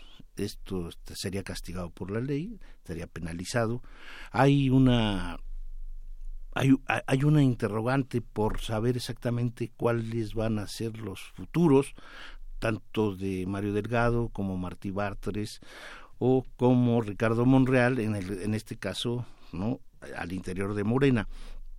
Pero más allá de estas singularidades que podemos discutir, creo que sí habría que recordarle al radio escucha, en primer lugar, que la constitución política de los Estados Unidos mexicanos nos dice claramente que los partidos tienen tres funciones básicas la función política, administrativa y cívica, sobre todo la, tercera es la que me importa resaltar, que es precisamente convocar y para fortalecer la democracia. Los mecanismos que tienen los partidos políticos son variados y singulares a lo largo de la historia. Creo que si los partidos políticos tratan de acercarse a la población, tratan de, hacer, de, de hacerse singulares, creo que esto es un ejercicio que debemos aplaudir. Todos los partidos a lo largo del tiempo, en el mundo intentan relacionarse y acercarse a la sociedad con ciertas ofertas, ofertas políticas que uh -huh. tienen que ver sobre todo con su programa de acción, con su declaración de principios y con los estatutos, que son tres, tres documentos básicos que todos los partidos políticos en México tienen que, se, tienen que presentar ante la autoridad electoral para obtener su registro y actuar. Es decir, uh -huh. si en el caso de Morena o cualquier otro partido está considerando dentro de sus estatutos básicos estos mecanismos, ¿no? Por ejemplo, Morena contempla en su en, en su en sus estatutos, en el artículo 44, si no mal recuerdo, que la selección de sus candidatos se realizará por varias pistas, entre ellas la elección, la insaculación y la encuesta, ¿sí? Creo que esto es algo que nos permite, en primer lugar, reconocer que está respetando un mecanismo interno para ir programando lo que se llamará definitivamente candidatura. ¿Está contemplado en los estatutos de Morena? Sí. ¿Qué más importa mencionar? Además de que la Constitución prevé estas formas de, actuación de los partidos, la ley misma, esto me gustaría resaltar lo, lo siguiente, en la en nuestra Ley General de Instituciones y Procedimientos Electorales se establece en el, un capítulo de los procesos de selección de candidatos lo siguiente. Los procesos internos para la selección de candidatos a cargos de elección popular son el conjunto de actividades que realizan los partidos políticos de conformidad con lo establecido en esta ley. Al menos, dice en el punto 2, al menos 30 días antes del inicio formal de los procesos a que se refiere el párrafo anterior, cada partido determinará, conforme a sus estatutos, el procedimiento aplicable para la selección de sus candidatos. Ojo, el proceso electoral de 2018 se inicia, pareciera ser que el 9 de septiembre. ¿sí? Estamos escasas dos, tres semanas de que se inicie el proceso. Ergo, la ley le dice a, los partidos, usted, antes de que se inicie el proceso electoral, pues díganos cómo va a acompañar su selección de candidatos. En el caso de Morena, se hace una encuesta, se respeta su estatuto, su estatuto interno para, para, para nombrar a un coordinador de organización territorial. ¿sí?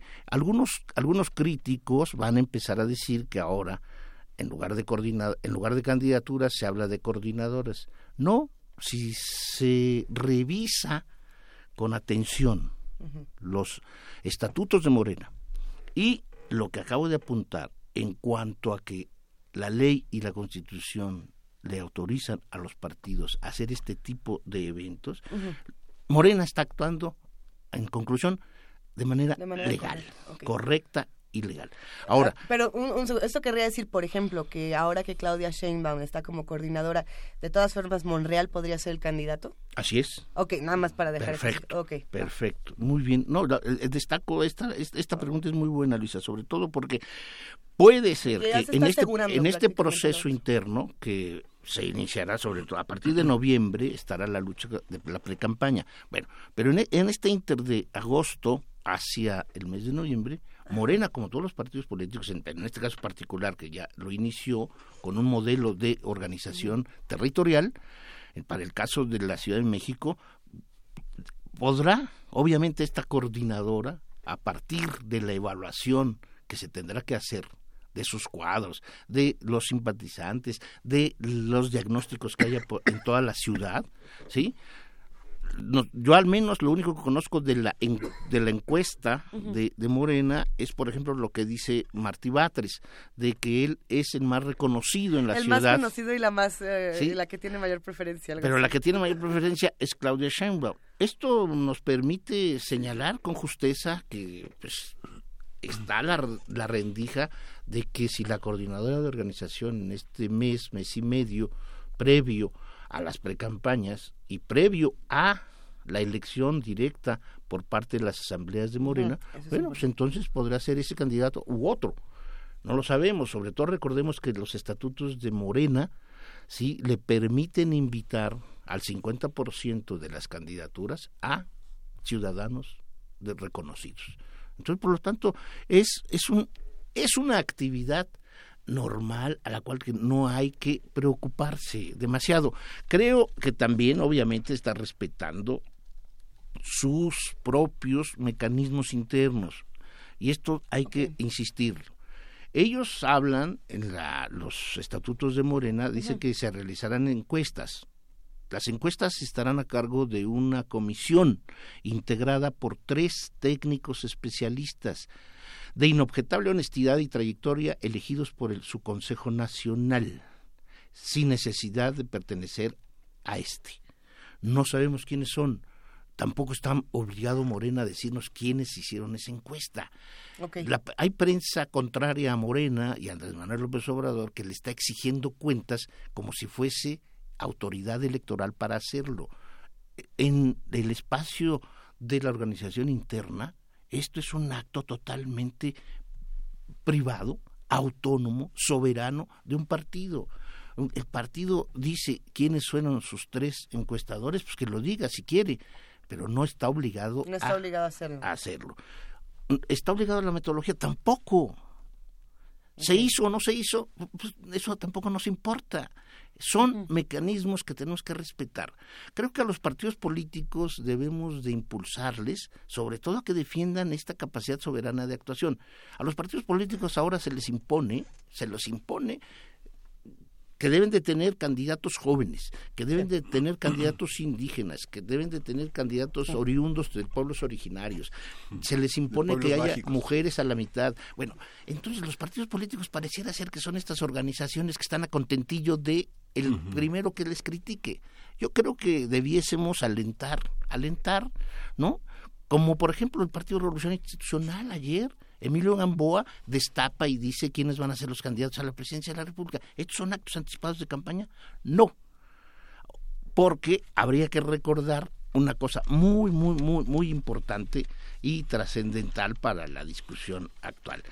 La, el código recientemente aprobado, el Código Electoral de la Ciudad de México, sí establece en su artículo 274 qué son los actos anticipados de campaña.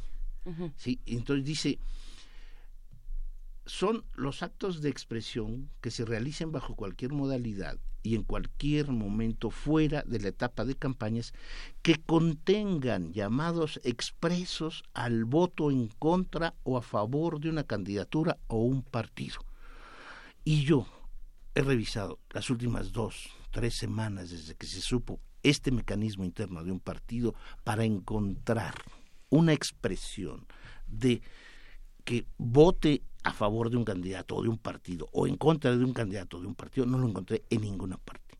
En ninguna parte. Yo no tendría una prueba para decir que son actos contrarios a la legalidad escrita.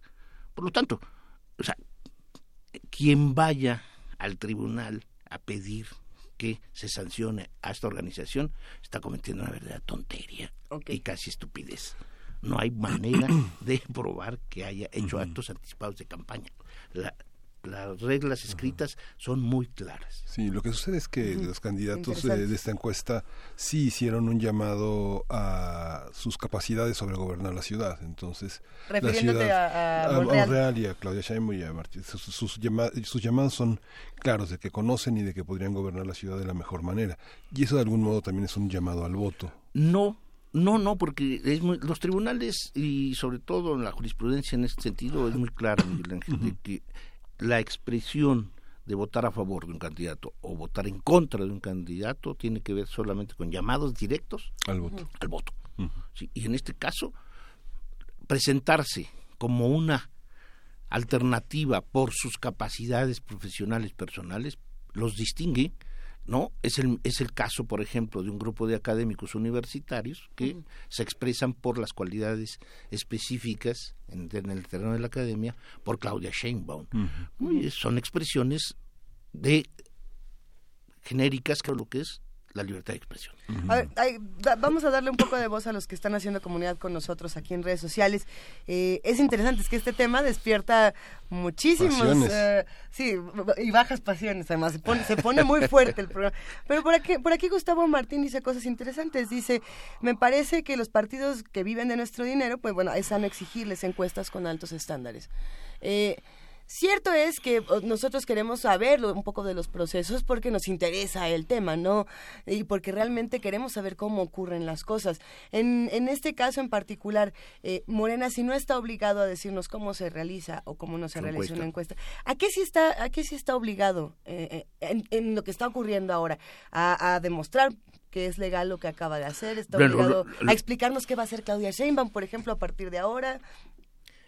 Precisamente, precisamente creo que lo que debiésemos como público, como expertos, como interesados en la en los asuntos político electorales del país es en primer lugar revisar toda la normatividad, todas Sí, las reglas escritas que existen precisamente para entender la- el movimiento, para entender los mecanismos que los partidos políticos tienen. Hace poco hablábamos del Partido Revolucionario Institucional en la modificación de sus estatutos, en donde decíamos que es el, el PRI abiertamente se convertía en una franquicia para el mejor postor para sus candidaturas. Y esto, esto no es meternos en la vida interna del partido, es simplemente explicar lo que está sucediendo. En el caso de Morena, en el caso de Morena, creo que lo que la ley le permite hacer. ¿sí? Es lo que está haciendo, ¿sí? Ellos están, ellos fueron ya aprobados unos, unos estatutos hace varios años, ¿sí? Ujú. Tien- Su partido tiene tres años. Sus estatutos establecían precisamente los mecanismos para definir sus, sus mecanismos de organización. Ellos no han hablado de candidaturas, ellos han hablado de coordinaciones de organización territorial, que está establecido precisamente dentro de sus propios estatutos. ¿sí? Yo creo que como universitarios, invitemos a la población también a que lea a que lea los documentos básicos de los partidos políticos para que entienda por qué unos sí van a un frente, por qué sí unos van a una coalición, por qué otros prefieren ir por la por la vía autónoma, ¿sí? Y lo establece, lo establecen los propios la- sus documentos básicos. Esto es algo que debemos hacer. Ahora, ¿qué le tenemos que exigir a los partidos? Se les exige, se les exige todo. En cuanto a que formalmente, formalmente los partidos tienen que exhibir durante todo su proceso electoral, sobre todo la fiscalización que se hace por la autoridad electoral, que los mecanismos internos sean aplicables, ¿no? En este caso, por ejemplo, la autoridad dirá si la selección de los candidatos que está haciendo Morena cumplen estrictamente con lo que fijan sus estatutos. Hasta ahí nosotros no podemos pedir más que eso, la intervención, si es que hay algún algún miembro, algún, militante de este partido que diga que finalmente no se ha aplicado con plena justicia su reglamentación interna. Yo creo que ahí está, hasta ahí, pero no podríamos ir más allá. Yo creo que lo que tenemos que esperar y es alentar, alentar. Eh, Estamos ante el inicio del proceso electoral más importante de la historia mexicana desde hace 100 años. Es posible. ¿no? Después de, después de las elecciones de 1910, este es el, el asunto electoral más importante definitivamente. Y entonces lo que tendríamos que hacer es de qué están haciendo los otros partidos. Pues de una vez que nos digan exactamente qué están haciendo para entender su organización interna, su organización política interna y los mecanismos con los cuales van a seleccionar a sus candidatos. Creo que hay aquí un pasado cultural mexicano muy interesante de, de, mucha gente porque creen que todos los partidos tienen que ir por el dedazo. La figura del dedazo creo que nos ha este nos ha ocasionado una parálisis intelectual porque luego pensamos que todo tiene que resolverse por dedazo y entonces simplemente de decidimos bueno es que esto se hace así por este, este, este.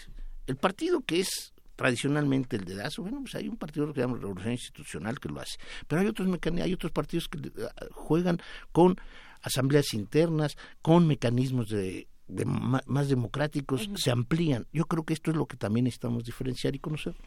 Hay eh, más preguntas. Hablábamos fuera del aire un poco de lo que ocurre con otros partidos, ¿no? Por ejemplo, decir, eh, es lo mismo la encuesta de Morena, donde se realizan eh, ciertos, ciertas cosas que no sabemos todavía porque es un asunto privado, a que salga alguien del PRI y te diga, bueno, no te puedo decir quiénes son los precandidatos de los precandidatos de los precandidatos, pero Narro sí, pero Osorio Chong también, pero ¿quién más? Ivonne Ortega no. Oh, Ivonne Ortega no.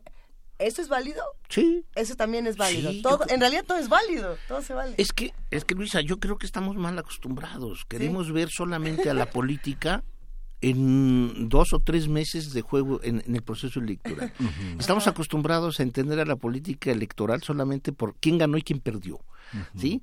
¿Qué, uh -huh. ¿Qué errores cometió y qué virtudes tiene?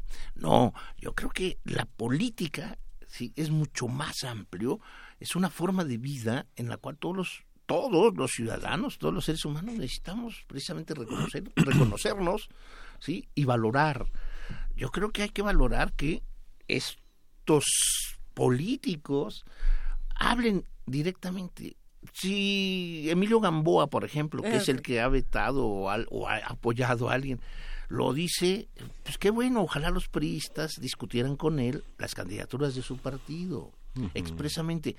Es muy sano que Morena presente cuatro opciones para la Ciudad de México. No solamente es muy sano, es para una organización tener cuatro grandes profesionales, digo, Mario Delgado, Martí Batres, Ricardo Monreal, Claudia Sheinbaum, cualquiera de ellos ¿no? hace llorar a consejos a los a sus adversarios de los otros partidos. Es decir, que tiene, tiene un trabuco, tiene un trabuco para presentarse a las elecciones en- en- y ganar la Ciudad de México y arrasar. Esto es una, es co- una cosa favorable para ellos. Lo que sí Claudia Sheinbaum tendría que escuchar es sobre todo que como universitaria y estamos en la radio UNAM sí tenga mucho cuidado ¿no? de los apoyos que se le brindan últimamente a la universidad yo he visto que algunos trepadores y beneficiarios este quieren, quieren verla como botín y yo creo que no se vale. La UNAM no es botín de nadie. Y entonces acercarse a Claudia Sheinbaum solamente para decirle que como académico yo le brindo apoyo para luego pedirle, ¿sí? Al- algunas formas o mecanismos para que pueda yo tener a- un proyecto vivo, esto me parece serio. O sea, Claudia Sheinbaum debe cuidarse mucho de esos apoyos intelectuales que se le brindan, ¿sí? Últimamente debe revisar con cuidado quiénes se le acercan, sobre todo pues para que la Universidad Nacional Autónoma de México no se convierta en este año electoral que viene en el botín de los políticos. Estamos hablando con el doctor Álvaro Arreola, eh, analizando la encuesta de Morena, y estamos en el 55 36 43 39. Participe, pregúntenos cosas. Es interesante Está en este. esta discusión, es que, es que, no sé, un, un eh, en Twitter R. Guillermo dice, ¿cuál es el tema? Es que la- el tema en la ciudad, han pasado 20 años, justamente en diciembre se cumplen 20 años de esta transición. El PRD inició esta transición a, a tomar la Ciudad de México con la candidatura del ingeniero Cárdenas, que era un pie en la Ciudad de México para, para promoverse como candidato a la presidencia de la República. La, la- la jefatura de gobierno la ocupó una eh, funcionaria hoy del gobierno federal con un enorme arraigo popular, que fue Rosario Robles.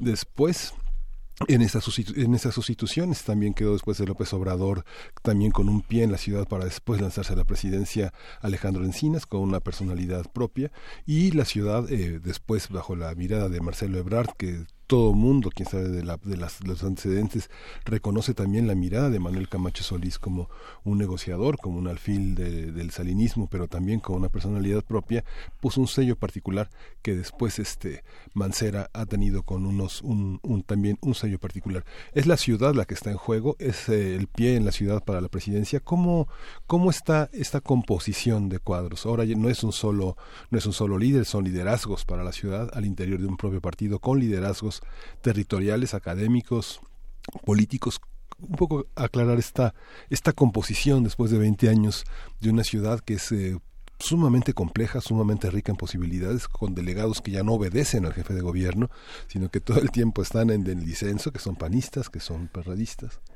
Son muchas cosas. Sí, son muchas cosas. Pero creo que, pero creo que sí tenemos que decir algo. O sea, la Ciudad de México es, sigue siendo la pepita de oro, ¿no? De la mina mexicana. O sea, quien gana la Ciudad de México ocupa un espacio de poder importantísimo a nivel nacional para las negociaciones, para la discusión de presupuestos, para la propuesta de programas. La Ciudad de México es, sin duda, desde hace 20 años, igualmente un, un- una región de izquierda, izquierda moderada, izquierda democrática, si queremos adjetivarle a la, a la izquierda. o Sí. a- Es una ciudad de izquierda. Es una ciudad de izquierda. O sea, la, la, Sí. la ciudadanía de la Ciudad de México se expresa contundentemente, conoce, es crítica, es muy, muy, muy difícil, ¿no? La derecha en la Ciudad de México no tiene futuro en los próximos 10, 15 años. O sea, seguramente la Ciudad de México la volverá a ganar la izquierda con sus representantes de Morena, PRD, PT, sí, no le, no veo más, uno que una una que otra este uno que otra delegación, una que otra este consejería, una que otra alcaldía, a lo mejor puede ser del Partido Acción Nacional, pero es mínimo, sea, cada vez se reduce más las posibilidades de crecimiento en la Ciudad de México de otras organizaciones que no sean de izquierda. Es Sí. fue el punto de partida de una organización, Partido de la Revolución Democrática, que hoy a todas luces está reduciéndose a ser comparsa de un frente con el Partido de Acción Nacional. Después de 20 años, el Partido de la Acción Democrática está haciéndose a un lado, él mismo, es un partido que por sí mismo está acabándose, está, se está acribillando. Y bueno, pues ellos serán los que juzguen históricamente su función, pero yo creo que aquí aquí ya no se trataría en la Ciudad de México de un un grupo, un grupo que ya finalmente también fue superado. Creo que este, esta izquierda que se organizó desde hace 20 años, hoy está precisamente diciéndole a sus fundadores, en este caso el ingeniero Cuauhtémoc Cárdenas, hemos crecido. Yo creo que Cuauhtémoc Cárdenas debiese estar satisfecho porque lo que inició hace 20 años se fortalecerá más ahora con liderazgos que están en toda en toda la región al menos de la ciudad no yo creo que yo creo que esto es algo que hay que agradecerle finalmente a esta organización perredista del Partido de la Revolución Democrática lo inicia y hay que reconocérselos no pero creo que hay mucho hay mucho que, que discutir todavía sobre este futuro de la ciudad y su impacto nacional. Porque si se considera, digo, pienso y juego con las vocaciones cívicas de la población de la Ciudad de México. Creo que una bandera, quien levante una bandera simplemente para reformular muchos de los espacios que se les han cerrado a los automovilistas, ¿no? Bajo una falsa idea de que el peatón debe ser más fortalecido, va a ganarle y arrasar a Mancera. Digo, quien levante una bandera para decirle a los señores, vamos a otra vez a reordenar patriotismo, vamos a volver, vamos a volver este una zona de libre, este, de libre circulación, la Condesa, la Roma, este Polanco, etcétera, etcétera, va a agarrar, va a arrasar. el que diga, señores, el Metrobús en reforma no debe ser, no, no debe ser por nada, sí, va a ganar. Finalmente creo que aquí la bandera negativa fue la de Mancera y es a la que finalmente esta ciudad le va a decir con el voto, ¿no? Ahora que, eh, que, lo hizo mal, ah. que fue una gestión administrativa pésima en términos de viabilidad y en muchas otras cosas. Me atrevo, me atrevería a decir que no hay ninguno de nosotros, de, los que estamos aquí, y probablemente los que estén en redes sociales acompañándonos, se ha aventado un comentario positivo de Mancera en los últimos meses y quizá en los últimos años. No lo, no lo hemos hecho y no lo haremos.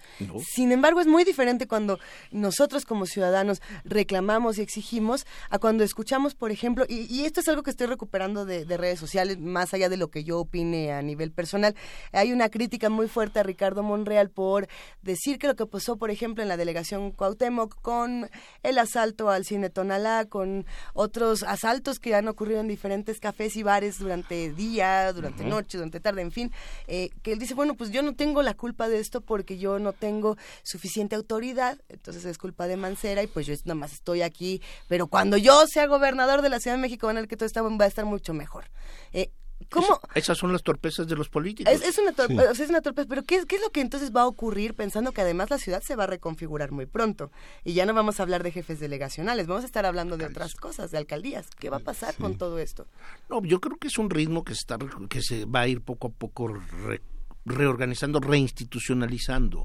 Yo creo que si hay algo que los mexicanos hemos aprendido en los últimos las últimas décadas, ¿no? Es a valorar la institucionalidad. Y creo que el caos, el caos que hoy eh, la vialidad de la Ciudad de México, por poner solamente un ejemplo, o, o el caos que representa la inseguridad para muchos jóvenes en la noche, de determinadas colonias, de determinados sitios, sí, que sin que sin amparo y sin, sin, protección son asesinados, ¿no? Porque hay asesinatos en la Ciudad de México casi a diario y esto hay pero que hay, del que diga que hay crimen organizado en esta ciudad. Pero no se puede decir que hay crimen organizado y no se puede responsabilizar a nadie, ¿no? O sea, se le, se le responsabiliza al jefe de gobierno y el jefe de gobierno lo primero que dice es que es, es es un problema federal. Si se le dice a la federación, es un problema local. Si, entonces, la, rehuir, rehuir a confrontar lo que la sociedad les está exigiendo, este es uno de los grandes problemas que tenemos en nuestro país y tal vez en el mundo. ¿sí?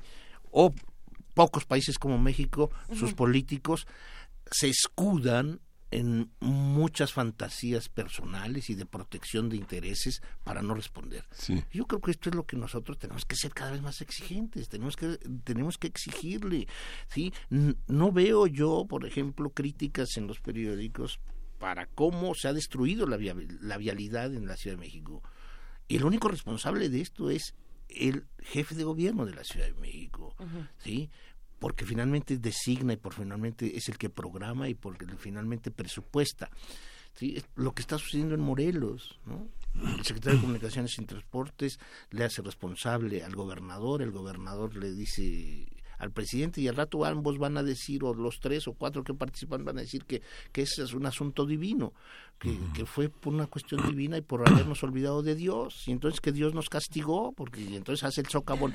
Y entonces esto es interminable. Este juego de, estupideces políticas es interminable, hay que detenerlo. Sí, en consonancia con el comentario de Luis Iglesias, es una, es una parte de lo de lo que pasa es que el secretario de Seguridad se pasea por la avenida Tamaulipas, por la avenida Mazatlán, preguntándole a, a los parroquianos y a los dueños de restaurantes si se sienten seguros mientras ocurre un asalto en una zona en una, en una calle que es Tonalá, que siempre está oscura, que siempre está abandonada y que tiene poco patrullaje. Y sobre todo tiene esta parte en la que el jefe de gobierno se deslinda de las acusaciones de inseguridad en la ciudad, en este liderazgo de la CONAGO, señalando que el repuntamiento de la inseguridad tiene que ver con un sistema penal y por otra parte el delegado en Cuauhtémoc que sí tiene las manos amarradas frente a las, eh, a las, a las potencialidades de la, Procuraduría Capitalina y de la Secretaría de Seguridad queda queda este queda, desprotegido, aunque sabemos que también Monreal tiene las suyas. Hay una parte en la que ese patrullaje es un teatro, un teatro que todo el mundo sabe que es un teatro, no se paraliza la Avenida Tamaulipas, se Avenida Campeche, Nuevo, León, y, y es para hacer un teatro de que están vigilando cuando todo el mundo sabe que los pitazos que este que funcionan así, ¿no? Sí, y que, y que, además el contubernio ¿no? entre, entre autoridades y organizaciones criminales es muy claro y muchos ciudadanos honorables podrían decir cuándo y de qué manera vieron al policía, vieron al delegado, vieron al funcionario X, ¿no? Estar negociando en un restaurante, estar en, un bar, etcétera, etcétera. Hay muchos testimonios que se olvidan. La ciudadanía tiene ojos, y también tiene maneras de expresarse y, de, señalarlo. Esto es lo que ellos olvidan, ¿no? Y al que creo que nosotros estamos obligados a recordárselos constantemente. Sí, este Armando Carreto dice que lo peor de Mancera es su apego al gobierno federal. Cuando inició el gobierno, digamos, había una campaña del gobierno federal encabezada este desde la Secretaría de Gobernación eh, para desacreditar todas las acciones de gobierno en, las, en la Ciudad de México, ¿no? Cuauhtémoc Cárdenas se enfrentó. Este apego de Mancera, ¿a qué obedece, Álvaro? Esa, esa, ¿Es, es eh, un crecimiento político, un aumento de, la, de, este ajedrez que permite mover unas piezas y ceder otras? ¿O, o se ha, despolitizado? Yo creo, que, la figura de Mancera debe de hacer pensar a los partidos políticos, sobre todo con vistas a la elección del 18, y a la selección de candidaturas, hasta dónde es limitante para un partido político invitar a ciudadanos que no tienen la característica profesional de militar en un partido político para defender principios y programas de acción. Mancera siempre fue vendido como un candidato independiente autónomo. Bueno, pues ese es, eso lo que está ocurriendo al, Partido de la Revolución Democrática es por andar de ofrecido con estos candidatos independientes. Estos candidatos independientes no son más que independientes para sí mismos, buscan privilegios y después se defienden ante que no era yo él candidatos del partido. Yo no tengo problemas con el partido político porque no soy su militante. Bueno, esos son los errores. Esos son los errores de los partidos políticos. Los partidos políticos deben de construir militantes que abonen y defiendan las causas que ese partido tiene. Si ya los partidos no quieren defender la revolución, bueno, pues que lo quiten de su declaración de principios, su programa de acción, claro. y entonces que, que pongan a los militantes que defiendan esas maneras. Y es que se confunde, ¿verdad? Se confunde eh, ser eh, representante de un partido y gobernar para todos a ser representante de un partido y gobernar para sus militantes. Yo creo que esa ha sido una, una, una, una cuestión que está en el debate político y yo creo que como bien señalas, esta esta, esta declaración de principios obedece a un programa que un partido gana en un determinado estado, en un determinado gobierno, y que bajo esa ejida este, organiza su propio discurso fuera del personalismo y del protagonismo que exhiben algunos, eh, que, que algunos resultado de las coaliciones. Eso lo vemos en muchos estados, que los líderes terminan volando solos y, ale- y perdiendo al electorado y perdiendo la, la visión de gobierno. ¿no? Eh, Miguel Ángel, cuando, cuando un partido se queda en el lema de democracia y justicia social y no lo cumple, pero cuando hay partidos que dicen, no, nosotros vamos por cambio de régimen, nosotros vamos por la transformación estructural y nosotros vamos contra el amiguismo, el nepotismo, el influyentismo, el clientelismo, bueno, es, es un partido que está ofreciendo algo nuevo. Si ustedes revisan, ¿no? los compromisos que tiene cada uno de los partidos políticos en sus estatutos y su declaración, sus documentos básicos, repito, sí, van a poder aclararse muchas de las cosas. O sea, Morena no es Andrés Manuel López Obrador. Morena hay que tenerle respeto a los miles de gentes que están ahí apoyando y los miles, que- miles de gentes que están haciendo algo para construir una organización, ¿sí? Hay otros partidos que sí están identificados con el poder, con el titular del Ejecutivo Federal, porque así lo han querido siempre en su historia. Hay otros partidos que uno reivindica sus asambleas, hablo del Partido Acción Nacional en sus asambleas estatales, sus, sus am- asambleas municipales. Bueno, y el tema de Ricardo Anaya que Hay una base, está- hay una base panista importante. Hay una base panista y, y que además le, le interesa jugar como partido político. Hay otros que se montan, ¿no? Que Son franquicias que, que venden solamente el nombre, que como es, son todos los demás. Y que también es diversa. La, la base del PAN es empresarial, es eh, la clase media. Son, son muchos sectores. Y es representativa. Y es representativa desde hace más de 70 años. ¿no? Un- Para ir un poco señalándole la ruta a lo- a la, a la gente, hay dos fuerzas que son verdaderos partidos. Morena y Acción Nacional. Acción Nacional. no veo en el tinglado partidista mexicano a nivel nacional o local algo que se les pueda representar como tal. Adjetivar a partidos políticos como tales, yo solamente veo dos en este país, Morena A ver, empezamos entonces, y ya para cerrar, para despedirnos, empezamos hablando de Morena, de esta encuesta, de la coordinadora de Claudia Sheinbaum, nos dimos una vuelta por la Ciudad de México para ver lo que estaba ocurriendo, hablamos de las delegaciones de las alcaldías, hablamos de los partidos políticos, hablamos un poco de lo que va a pasar para 2018. Tenemos por aquí una última pregunta, ya un último minutito, es, es, radical, pero es importante también escuchar los comentarios de los que hacen comunidad, dice Miguel Sabaj, no seamos inocentes, el ejercicio de Morena es para que los medios le den espacio a Claudia Sheinbaum desde ahorita y su campaña dure 11 meses. Le están dando la vuelta a lo que dice la ley en cuanto a la promoción del voto, nada nuevo en Morena. Digamos que le están dando un madruguete al PRI, al PAN y al PRD. Lo único rescatable de esta triquiñuela es que Claudia es una buena candidata. Ese es el comentario de Miguel Sabac que creo que nos dejó en Facebook, si no me equivoco, en un momento más lo, lo revisamos. Sí, ¿Qué totalmente. cerra- ¿Cómo cerramos esto? Totalmente respetuoso, pero nada más que hay que recordarle a él como a muchos otros y a, la- a todos los mexicanos. Sí, sí, sí. O sea, desde 1988, ¿sí? Las los actos anticipados de campaña, por decir genéricamente un concepto, ¿sí? desde 1988 y yo creo que desde el 82, ¿no? Carlos Salinas podría ser el que inaugura los actos anticipados de campaña. Desde que llega como secretario de presupuesto, empieza a trabajar para su candidatura a la presidencia de la República. Y todos, Fox mismo cuando llegó a la gobernatura de, Guanajuato, de Guanajuato lo Eh. dijo, lo dijo, estoy aquí para ser presidente y haré campaña a la presidencia. ¿sí? Y lo dijo claramente. Tres Y años antes. Nadie, se- nadie debe de sentirse engañado. Para eso están los pro- políticos profesionales. Para eso están, para decirle a la gente, yo quiero ser, yo quiero ser alcalde, yo quiero ser diputado, yo quiero ser senador, yo quiero ser presidente de la República. Sí, bueno, tienen ese derecho. Y yo creo que tenemos que acostumbrarnos a que vivan así. No que solamente les arrojemos al fuego porque van a gastar nuestro dinero ¿sí? en una campaña mala. Sea, eh, son tonterías y estupidez. Lo que tenemos que valorar es de que tengamos partidos, organizaciones que busquen la adhesión y que nos digan quiénes son. Si hay algo que disfrutamos aquí en Primer Movimiento es cuando los radioescuchas se apasionan, cuando los conductores se apasionan, cuando Álvaro Arreola Ayala, investigador del Instituto de Investigaciones Sociales, se apasiona de esta manera. Es un verdadero placer, querido Álvaro. Vuelve pronto. Muchísimas gracias. Gracias, Luisa. Me falta, falta poquito para que vuelvas. O sea que aquí seguiremos. Gracias, Miguel Ángel. Gracias. Álvaro. Tenemos más contenido aquí en Primer Movimiento. Vamos a tener una joya de la fonoteca, Carlos Illescas, este gran poeta, este gran ensayista, este gran maestro guatemalteco, que ya no está con nosotros, pero la magia del radio, la magia de la memoria nos hace recordarlo y traerlo aquí. Joyas de nuestra fonoteca. Radio UNAM.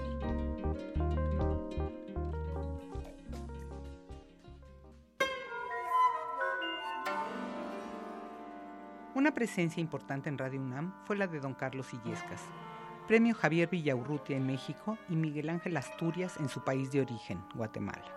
Cuando empezó a trabajar en Radio UNAM, fue como encargado de la oficina de continuidad. Pronto su presencia fue necesaria e invaluable en todas las áreas, como jefe de producción, como guionista, haciendo adaptaciones de obras literarias. Ha sido parte fundamental en la historia de nuestra radio. Sus anécdotas formaron una serie en 1990. Sus aportaciones, su sabiduría, su presencia nutrió todas las áreas de la emisora. Oigamos parte de esas memorias de Radio UNAM y un poema de su autoría.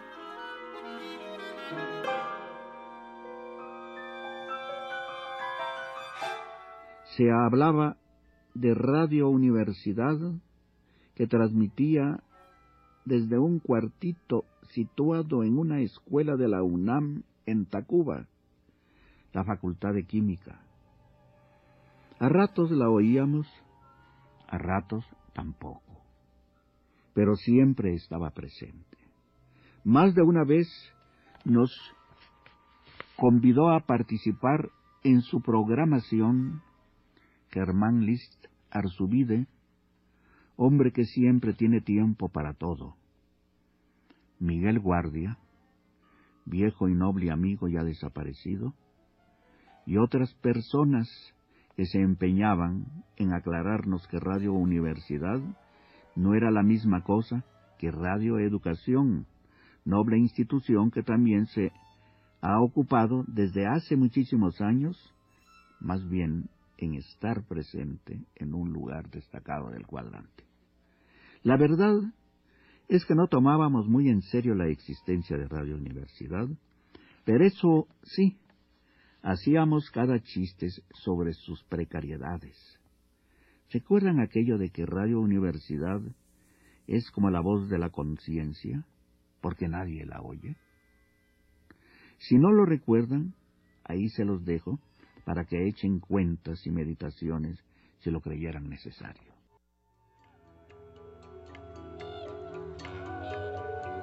Epitafio tercero. Detente caminante. En esta fosa descansa un aprendiz de teólogo, trucoso, contumaz y marrullero. No discutió las glorias de Pisandro, pero fue alumno de sí propio. Tal exceso le mereció la horca.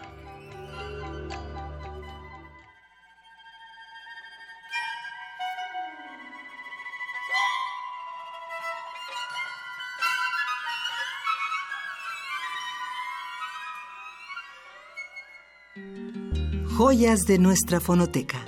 Radio UNAM.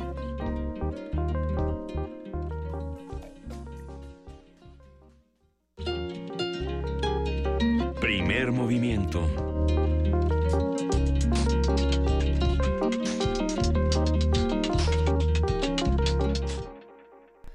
Son las 8 de la mañana con 58 minutos. Todo un tema, querido Miguel Ángel, y muchas discusiones en redes sociales. ¿Cómo tiene que ser? Sí, Sana, sana sí. discusión. Yo creo que amamos los lugares donde vivimos y cada vez los mexicanos estamos más atentos de poder participar en su transformación. Agradecemos mucho la participación de nuestros radioescuchas en Twitter. Vámonos con, este- vámonos con Amalia. Eh, Amalia está con nosotros en la Hola, cabina. Amalia Fernández. Hola, Hola, coordinadora días. de invitados. ¿Cómo ¿Cómo estás? están, conductores? ¿Qué estás haciendo, Amalia? Bueno, pues vengo a hacerles dos invitaciones y hay también regalos a partir de esta invitación. Ajá. Saben ustedes que está la Fil Uni en la UNAM. Eh, la Filuni, muy bien. La Filuni. Entonces, bueno, los invitamos a todas y a todos a asistir a la Filuni. Estará hoy, el fin de semana. Les recordamos, ya dijeron ustedes, que transmitirá Radio UNAM la tarde de hoy. Del Vayan a del darle un caramelito de miel a Juana Inés de esa. Por favor, hoy conduce Juan Inés de esa. Yo estaré también ahí hoy en la coordinación de Eh, invitados. Entonces, bueno, los invitamos. La, la invitación que les voy a hacer es por parte de la Coordinación de Difusión Cultural de la UNAM, también los regalos que tenemos. Dentro de la FILUNI se está presentando la exposición Un beso en la frente. Les recuerdo que la FILUNI es en el Centro de Exposiciones y Congresos de la UNAM en Avenida del Imán, número 10, en Ciudad Universitaria. Eh, esta exposición es una exposición a partir de un libro que tiene el mismo nombre, Un beso en la frente. Esto es, eh, bueno, el libro y la exposición es sobre violencia hacia las mujeres. Quiero decirles que es un libro, les estaba comentando, por eso entré yo, que leí ayer en la noche. Es un libro hermoso, o sea, editado, es un libro muy hermoso. Tiene unas ilustraciones muy bonitas de Pilar Vega. Es un libro de Esther B. del Brío, editado por la Universidad de Salamanca, pero es un libro muy impactante. Hace mucho tiempo que no me sacudía y mira que este tema lo Te movió tus fibras, te llegó a tus me fibras. llegó, me llegó. Es un libro escrito en primera persona, es una mujer que sufrió, sufrió violencia a manos de su esposo y está en estado de coma, viendo a la gente que dejó despierta a su alrededor y viendo cómo se va desarrollando Uy. la vida de la gente que quiere. Entonces, bueno, es una llamada de atención, es una sacudida. Y junto con esta exposición que pueden visitar, en la Filuni se lleva a cabo hoy una conferencia. Eh, Como complemento al libro, la conferencia La violencia contra las mujeres y los desequilibrios sociales que produce estará moderada por la, por la periodista e investigadora Emanuela Borsachelo y participan especialistas mexicanas en el tema y un experto de la USAL. Participan Irma Saucedo, Lourdes Enríquez, Lucía Melgar, Luciana Ramos Lira y José Navarro Góngora. La invitación para asistir a la conferencia es Venga. hoy a las 10 de la mañana en, en el Salón Francisco Monterde de la Filuni. Entonces vayan, están, Eso. están a tiempo, queda una hora. Y tenemos tres libros para regalar, tres libros de un beso en la frente. Quien quiera libro tiene que poner el Yo. hashtag un beso en la frente en, en arroba primer movimiento y dar su nombre completo. Lo que sí, los libros los tendremos a partir de lunes. Entonces, si alguien No vengan gana, hoy. no vengan No hoy, vengan hoy. ya Vania les dará eh, las indicaciones. Tendrán que venir a recogerlos aquí a partir de lunes, tres libros, un beso en la frente. Y si se dan una vuelta a la Filuni, el libro está en el stand de la Universidad de Salamanca. Ajá. También pueden Es muy, es muy impactante la, la penetración que han tenido los españoles en la cuestión de la, de la violencia hacia las mujeres, pues es una de las estadísticas más altas en, eh, en el orbe occidental, la violencia en España, y eso ha permitido también que los eh, artistas, la gente que está en los medios haciendo spots, haciendo videos, haciendo documentales, tenga una enorme crudeza al mostrar estos, estos eh, espectáculos de odio y de, de- de- de desprecio hacia los propios, hacia la propia pareja, hacia los propias, hacia las propias hijas. Y es muy importante, por eso decía yo, es un, un llamado de atención. ¿no? Entonces, bueno, pues ahí está la invitación y los regalos. Con este importante anuncio nos vamos a una pausa. Muchísimas gracias, Amalia Gracias a Fernández. ustedes y gracias a la Coordinación de Difusión Cultural por el regalo y la invitación. Nos vemos al rato en Filuni. Gracias. Regresamos a primer movimiento después de una pausa. Quédense con nosotros. Primer movimiento. Hacemos comunidad.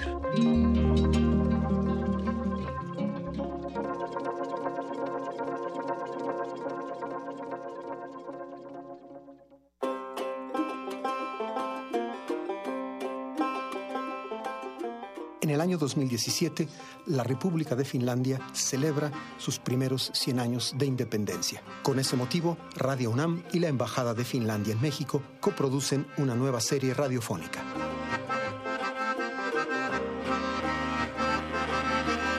Soy Juan Arturo Brennan y los invito a escuchar Finlandia 100 años, 100 músicas.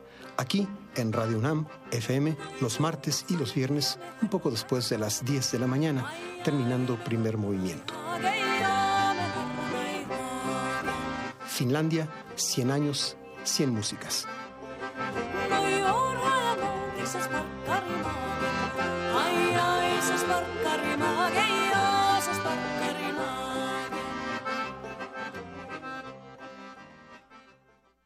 ¿Qué es importante para ti? Dejar de sentir angustia cada vez que mis hijos salen de la casa. Que mi país me importa. Quiero que haya seguridad. Que la corrupción ya sea algo normal. Y descarado no es normal. Porque mi país me importa. Yo no soy corrupto. Que nos traten como nosotros tratamos a los demás. Como iguales. Y porque vivo aquí y soy mexicana, exijo y trabajo por un país con mejores condiciones para todos. ¿Y a ti? ¿Por qué te importa México? Instituto Nacional Electoral, INE. Buenas tardes, bienvenidos sean todos ustedes a Prisma RU por Radio UNAM. Yo soy Deyanira Morán. Esta es la información deportiva. Se homologarán todos los procedimientos. Hasta aquí el reporte. Zarpazo RU. Prisma RU de lunes a viernes. De lunes a viernes. De 1 a 3 de la tarde. Por el 96.1 de Radio UNAM.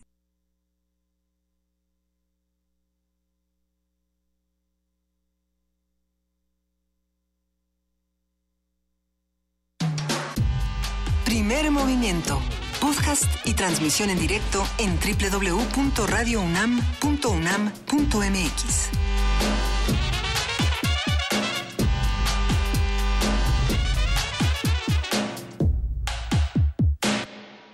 Son las 9.05 de la mañana, seguimos aquí en primer movimiento y bueno, agradecemos toda la participación eh, de nuestros radioescuchas en, en las redes sociales.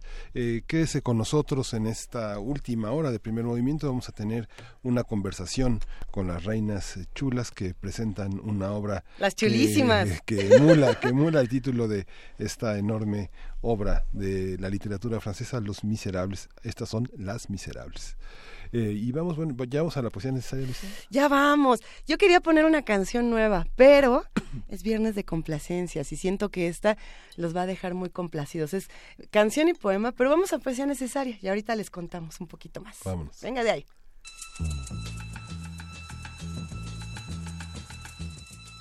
Es hora de poesía necesaria.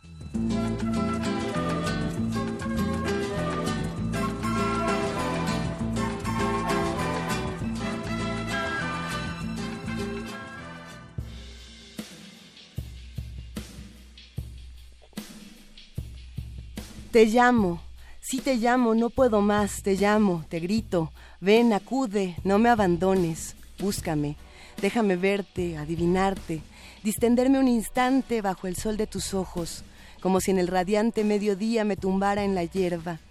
Déjame ver una vez más tu irónica ternura, tus infantiles gestos asustados, tu mirada solitaria que acaricia el rostro de las cosas, tu mirada de niña de ojos lentos, tus labios que entre los míos se funden como un delicado manjar suntuoso y discreto.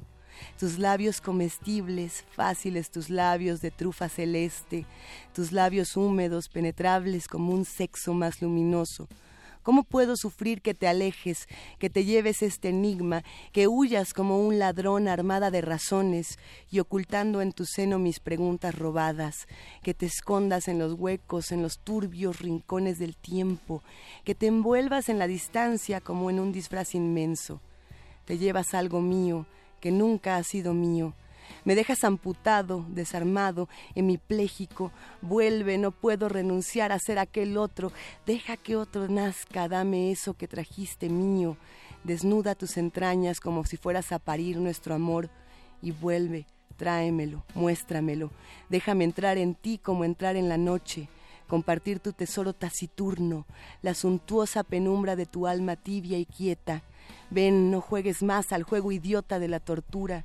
No me niegues, cómplice altiva, no blasfemes de mí. ¿A dónde vas vestida de miradas mías? ¿A dónde irás que no seas la nombrada por mí?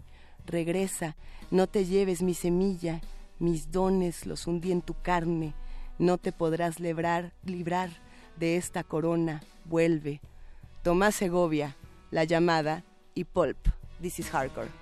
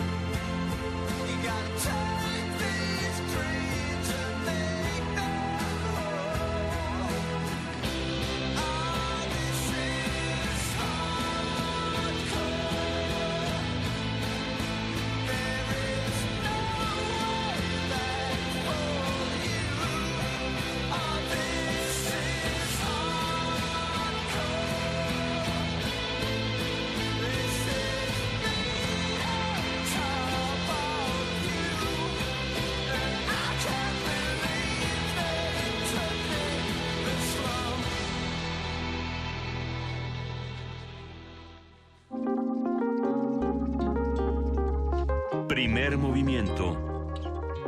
Hacemos comunidad.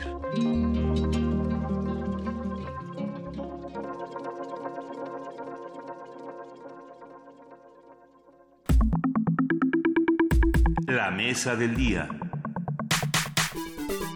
Las Reinas Chulas se presentarán por primera vez en la UNAM. La compañía de cabaret mexicano, formada en 1998 por actrices profesionales egresadas del CUT, el Centro Universitario de Teatro, ofrecerá uno de sus espectáculos consentidos, Las Miserables, que nació del dolor de ser mujeres y tener que seguir explicando que el mundo es aún un lugar muy cruel para las mujeres. Se trata de una obra divertida, feminista, traviesa, inteligente, en la que además cuentan con la participación de Fernanda Tapia. Las Miserables estará presentando en el Foro Sor Juana Inés de la Cruz del Centro Cultural Universitario del 25 de agosto al 10 de septiembre. Vamos a conversar con Marisol Gacé, que ya está con nosotros. esa, esa garganta es, es- es de ella. Es como mariachi, ¿no? Se siente mariachi. Marisol Sí. que se- Sí. Y, y Cecilia Sotres, que son actrices cabareteras y reinas chulas. Buenos días. ¿Cómo, cómo empezamos Hoy a hablar de estrenan. estos temas? ¡Qué felicidad! Hoy estrenamos, venimos felices, gracias por el espacio, porque además amamos Radio UNAM, amamos todo. Ay, mira, hasta vengo con mi chamarra de la UNAM, muy orgullosa, porque, mira, nosotros estudiamos en el CUT hace 20 años, Ay, a los 8 no hagan cuentas, y, y estamos regresando a nuestra alma mater, vamos a estar en el Sor Juana Inés de la Cruz, en el Foro Divino y Hermoso del Centro Cultural Universitario, y imagínate, o sea, el cabaret en Teatro UNAM, el necesarísimo Así es. cabaret de ahora, la crítica, seguir hablando con humor. Ayer tuvimos una charla con te- eh, teatreros entusiastas, les dicen, y, y decía uno de los chavos, ¿no? Ahora, ¿cómo, en vez de, de- de- de hacerle una crítica al feminismo o decir, ¿por qué es femi-?", Decía, ¿cómo me sumo? O sea, lo que me da esta obra es que yo quiero sumarme al movimiento feminista y porque es eso, es no tenerle miedo. Vamos a hablar del feminismo con humor, con diversión, vamos a reír y, y yo creo que es un show muy necesario este de Las Miserables. A ver, ahora sí que va- vamos dos pasos para atrás. Estoy muy emocionada. La verdad es que tener a las reinas chulas en la UNAM y tener a las reinas chulas de nuevo aquí en Radio UNAM siempre nos llena de, de felicidad. Eh, pero vámonos por las palabras antes de, de- de esta felicidad. Pensar en, en la palabra feminismo, por ejemplo, ahora ya es pensar en una palabra espantosa, según Claro. la, la Pues, opinión pública, entre sí, comillas, es decir, que te dices, justo, parte feminismo de- es feminazi, ¿no? Eh, ¿No? Sí, no, yo creo que hay que dejar de, de- utilizar esas palabras eh, eh, que deno- don- denostan la palabra feminista.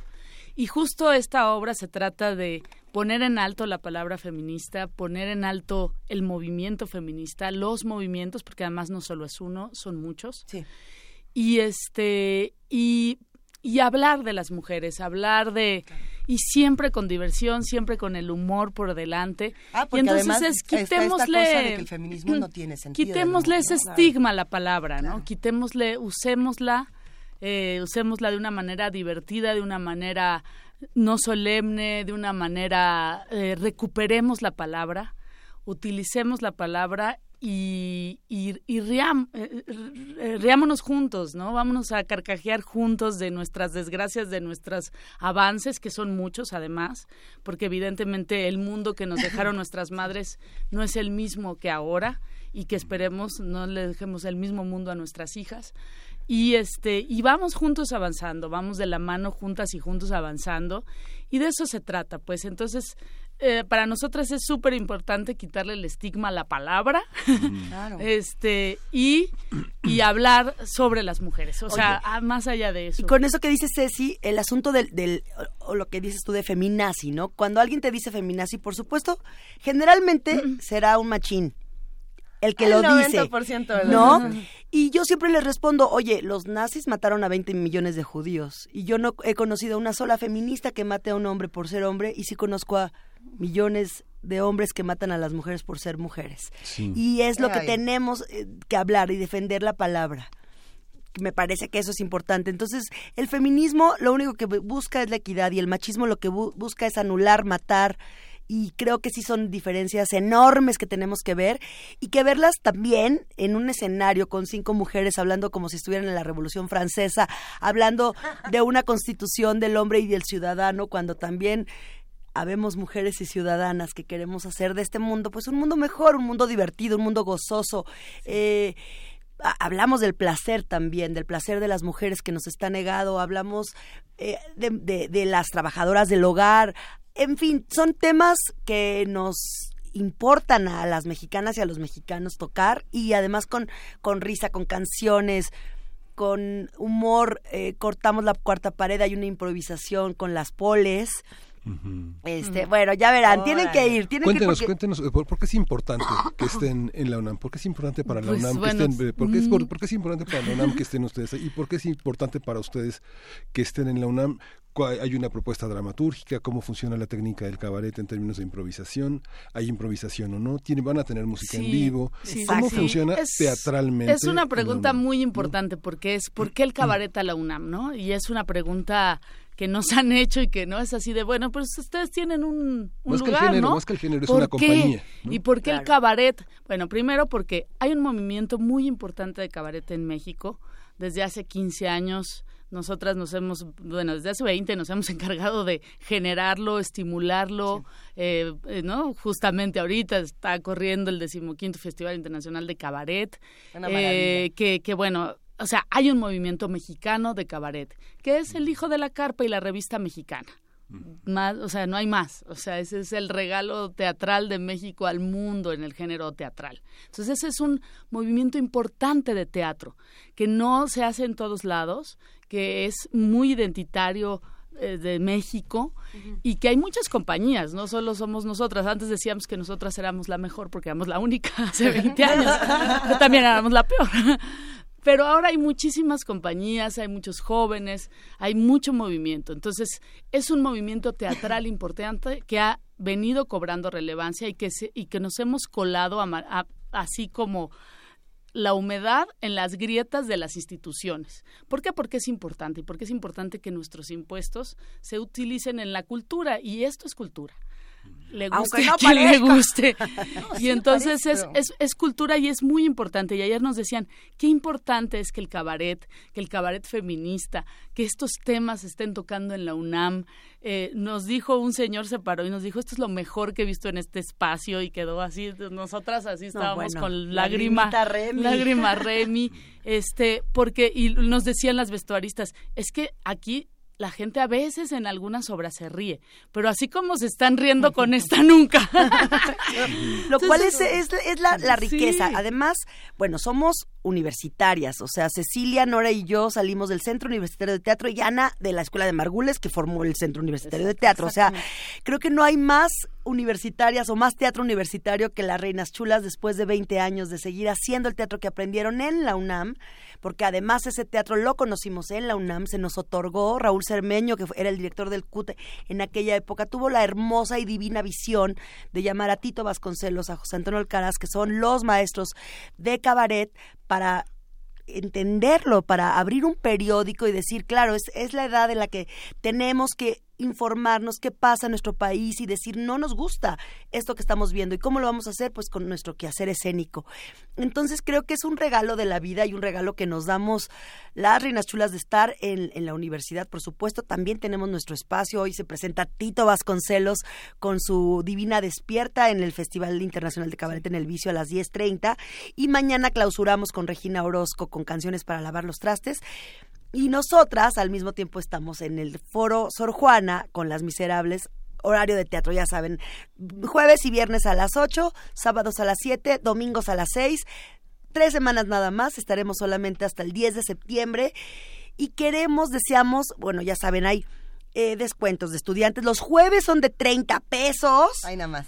Ay, nada más. O sea, y por eso es importante, porque ofrecemos el cabaret a un público que no, o sea, en la UNAM, para universitarios, para estudiantes, para maestros y maestras, para toda la gente que no puede ir al, al, al cabaret y que es necesario que lo vea porque es un movimiento, porque es teatro, como dijo Marisol, teatro hecho por universitarias, por, por gente que estudiamos ahí, estamos eh, regresando a nuestra alma mater, que es una delicia.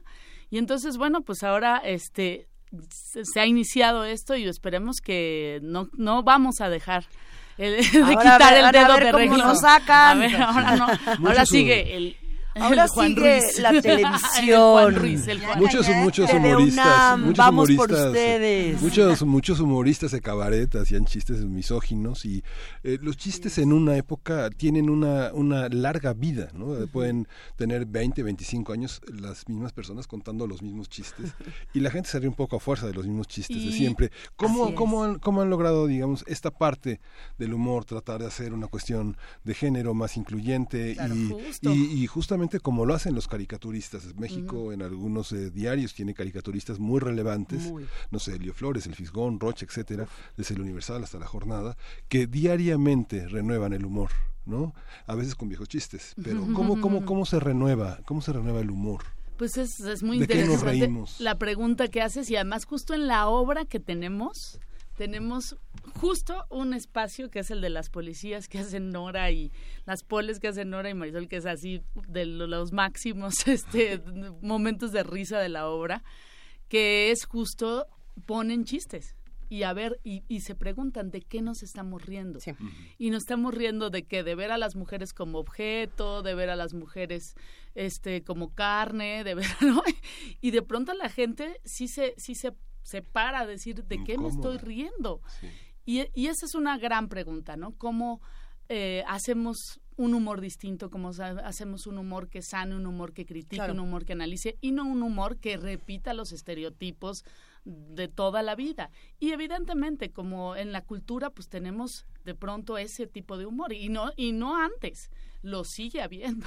Claro, ¿no? tú prendes Sigue la Polo tele y lo Polo primero y que ves Jojo Jorge Falcón. y los comerciales y la tele, o sea, la tele educa también y, y que, a- que un hombre diga, el, mi vieja la de la casa y mi amante la buenota y toda esta cosa Sí. de la mujer objeto es lo estamos viendo y repitiendo todos los días con las telenovelas, con eh, los comerciales, con estos ahora stand-ups eh, del horror que se burlan de uno y que son clasistas, racistas, homófobos, misóginos, que dices, ¿cómo es posible que...? Pero bueno, para eso también está el otro humor, ¿no? El que estamos buscando, el que estamos tratando de encontrar las reinas chulas, que es con humor que sea incluyente, que sea un humor que, que, que, que cure, porque el humor es eso, el humor es un bisturí que sana o mata.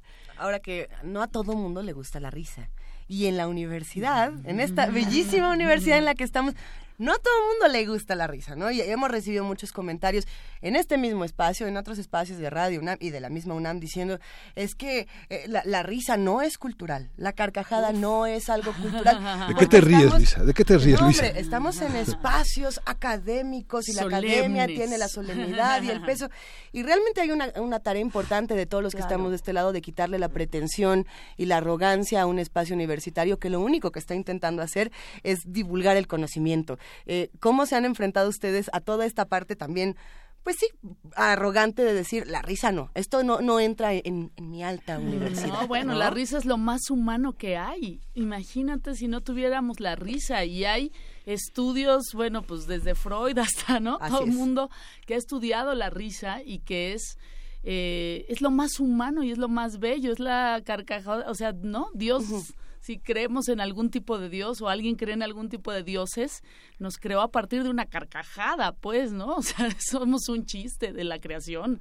Entonces, ¿cómo, ¿cómo no nos vamos a reír? ¿Cómo no vamos a utilizar? Si no nos hubieran puesto la risa, porque no, es así como, ¿no? Y además la risa es eso, es liberadora, es Sí, catártica. La risa te relaja, te ayuda incluso... eh, Bueno, te encuentra con situaciones muy difíciles Claro, también. ¿no? y además hablamos de una situación que, que realmente vivimos las personas aquí en México y, y la gente se identifica. Y yo creo que, que hay que dejar de tenerle miedo a la risa. Por eso los políticos y las políticas que tenemos son tan tan serios, ¿no? Porque no, si me río no vayan a pensar que soy ¿cómo? Si te ríes vamos a pensar que eres humano, si tienes humor tienes inteligencia, porque el, hu- el humor sí está ligado a la inteligencia. Una Sí. persona que no ríe, ¿no?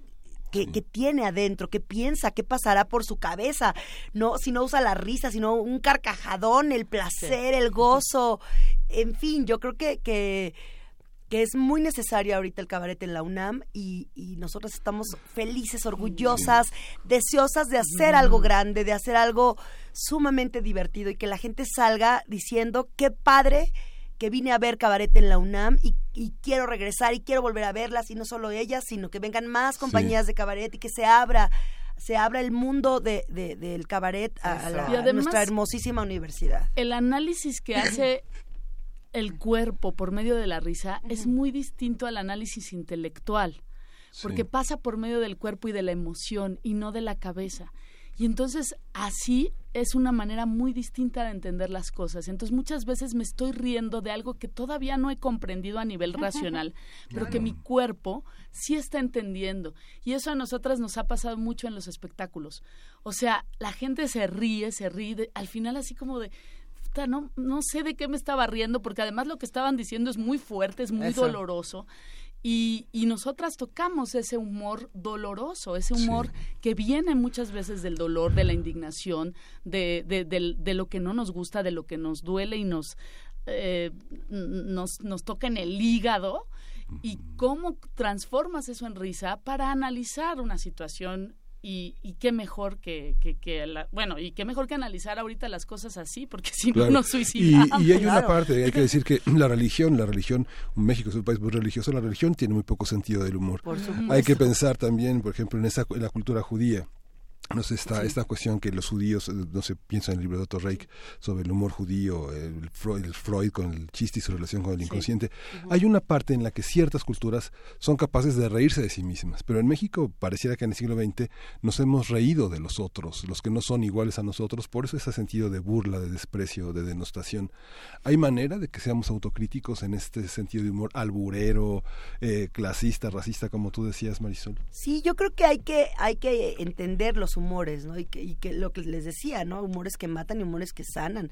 Y, y- y buscar, buscar ese, ese humor que sane, porque ya estamos cansadas de, del otro humor. Yo creo que ese humor pues no nos aporta nada, eh, no, nos, no nos hace felices. Y creo que el humor que tenemos que intentar hacer, salvar, recuperar, pues ese, ese humor que nos haga cambiar, que nos haga ser ciudadanía, que nos haga hermanarnos con algún tema, porque además es el cabaret, eh, rompe con la cuarta pared, le pregunta, o sea, vamos directamente con la gente diciendo sí o no, y la gente dice sí, vamos a no sé qué, no, todos juntos no sé qué, sí, y creo que eso es lo que, lo que hace al cabaret delicioso, pues tener este diálogo con la gente y, y al final escucharlos, ¿no? Y y lo que nos dicen, lo que nos ponen en redes, eh, qué padre, y quiero llevar a mi tía y a mi hermana y a mi am- amiga y a mi y todo el mundo y a mi primo que hizo no sé qué. Bueno, o sea, es como eh, pues el, gozo máximo es recibir esta respuesta de la gente y, y eso, empeñarnos por encontrar otro humor. Vamos a ir a una breve pausa aquí en Primer Movimiento para despedir a nuestros amigos del 860 de AM. Gracias por acompañarnos. Y si se quieren pasar al 96.1 FM, pues estaría bonito. Si no, no pasa nada y nos escuchamos la próxima semana. Gracias, AM.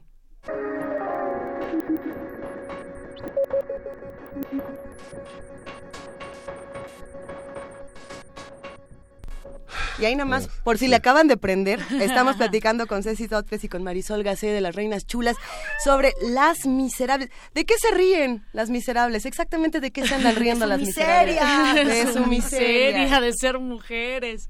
Son, eh, son unas eh, mujeres de la Revolución Francesa que se han robado un documento, no les vamos a decir cuál, Importantísimo. importantísimo, Ay, ay, ay. y que lo quieren, lo quieren cambiar, lo Ajá. quieren modificar un poquito. Muy bien. Entonces es, es una comedia, es, es una farsa, pues, de, de enredos, de este y de, de- de suspicacias y suspenso, porque tiene la obra su suspicacia y su suspenso. Y la verdad es que el texto quedó quedó muy bonito. El texto es un incluso es bastante teatral, pues dentro de lo que nosotras hemos hecho como cabaret, porque cuenta una historia. eh, Mm. Los personajes están como muy bien definidos. Este y, y hablamos pues de la situación de las mujeres en el en, el- en este momento, Sí. básicamente. Es que luego cuando uno va al cabaret, uno, si, si uno repite, ¿no? Si uno va al cabaret por echarse unos tragos y no solamente por las obras, uno se encuentra con siempre, siempre el espectáculo es distinto y parte del espectáculo lo hace la gente. El estar en un teatro hace que el espectáculo sea regular, sea siempre el mismo. ¿Cómo lo viven ustedes? ¿Siempre es el mismo o no? Pues no, porque, porque justamente lo que esa- te decía Marisol, ¿no? de romper la cuarta pared, preguntarle al público, o sea, eso ya lo hace distinto y además, bueno, nosotras también siempre tenemos que estar eh, viendo las noticias, ta, ta, ta, actualizamos cosas, eh, actualizamos información. Tal vez este espectáculo haya momentos en que sí esté bastante fijo, pero siempre tendrá sus textos y sus diálogos. Es una dramaturgia la que se hace a- a- en el cabaret, generalmente, no toda, pero sí generalmente. Es una dramaturgia en el momento, una dramaturgia activa y una dramaturgia, eh, pues muy, sí, muy del momento, porque hay textos que tienes que cambiar. O sea, si hoy pasó algo, si hoy hubo una balacera en las lomas, ta, ta, ta, ta, ta, ta, hay que, hay que meterlo, hay que cambiarlo. Entonces, hay el momento en el que se puede cambiar y se puede Sí. actualizar. ¿Y sabes qué pasa también? Que hay distintos públicos que se ríen de otra cosa que ayer no se rieron y que hoy cayó o que en la misma improvisación cayó otro chiste y alguien soltó un carcajadón que contagió a los demás porque además la risa es contagiosa, es eh, adictiva, por eso es necesario reírnos porque te libera y te descarga.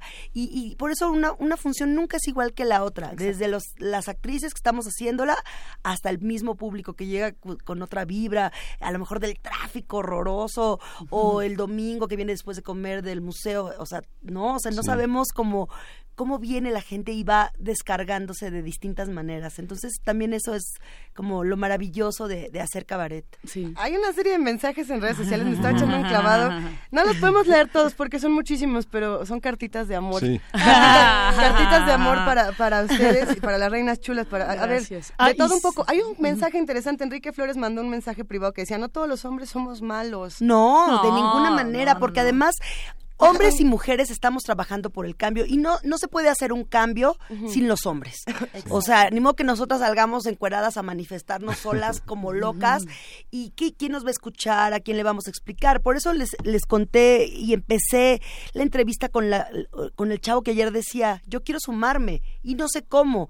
¿No? Y entonces, Claro. y, y le, y le contestó Yuri F. Nieves, que es el músico de la obra, y decía, yo también, o sea, yo he vivido el feminismo con las reinas chulas, y creo que el cambio empieza a partir de mí, de ver mis privilegios y de ver eh, el cambio hacia mí, o sea, mi, mi machismo personal y mis privilegios. Por eso creo que también hay, no todo, por supuesto que no todos los hombres son machos y todos los hombres son mala onda, ni todas las mujeres somos, este... Buena onda. Buena onda, ¿no? Sí, O muchas sea, veces el machismo también No, se ejerce por las supuesto, por machismo. cuerpo No, femenino. ¿Cómo estamos es cuerpo femenino no garantiza pensamiento feminista? Entonces, por supuesto que hay hombres y mujeres machistas que hay que cambiar y hay hombres feministas que quieren cambiar y hay hombres que no se identifican con el feminismo porque no lo entienden, pero que dicen yo quiero la igualdad y quiero que las mujeres ganen igual que yo en el mismo puesto y yo no acoso a las mujeres en la calle porque entiendo que es una barbaridad. Me explicó claro y necesitamos a esos hombres que se sumen y que, que se acerquen para acá y que vengan al teatro también, al cabaret. Eh, Lo que necesitamos es, es un cambio cultural, pues, ¿no? O sea, el machismo es un, un, un, un- un quiste cultural tremendo y que así hemos crecido todos y todas y seguimos mamándolo, como dice Marisol, en la tele, en, el- o sea, en, lo- en los medios, en la cultura en general. Necesitamos un cambio cultural y eso pues es un proceso y se hace poco a poco y se hace pues educando a la gente distinto. Entonces, bueno, pues sí, evidentemente mi abuela no educó a mi mamá igual, mi mamá no me educó igual a mí, hay un cambio y esperemos que ese cambio siga para el bienestar de todos y todas. Hay una parte de lo artístico que siempre será de izquierda, entendida la izquierda como una manera de progresar, de entender y de, y de poder analizar lo que sucede.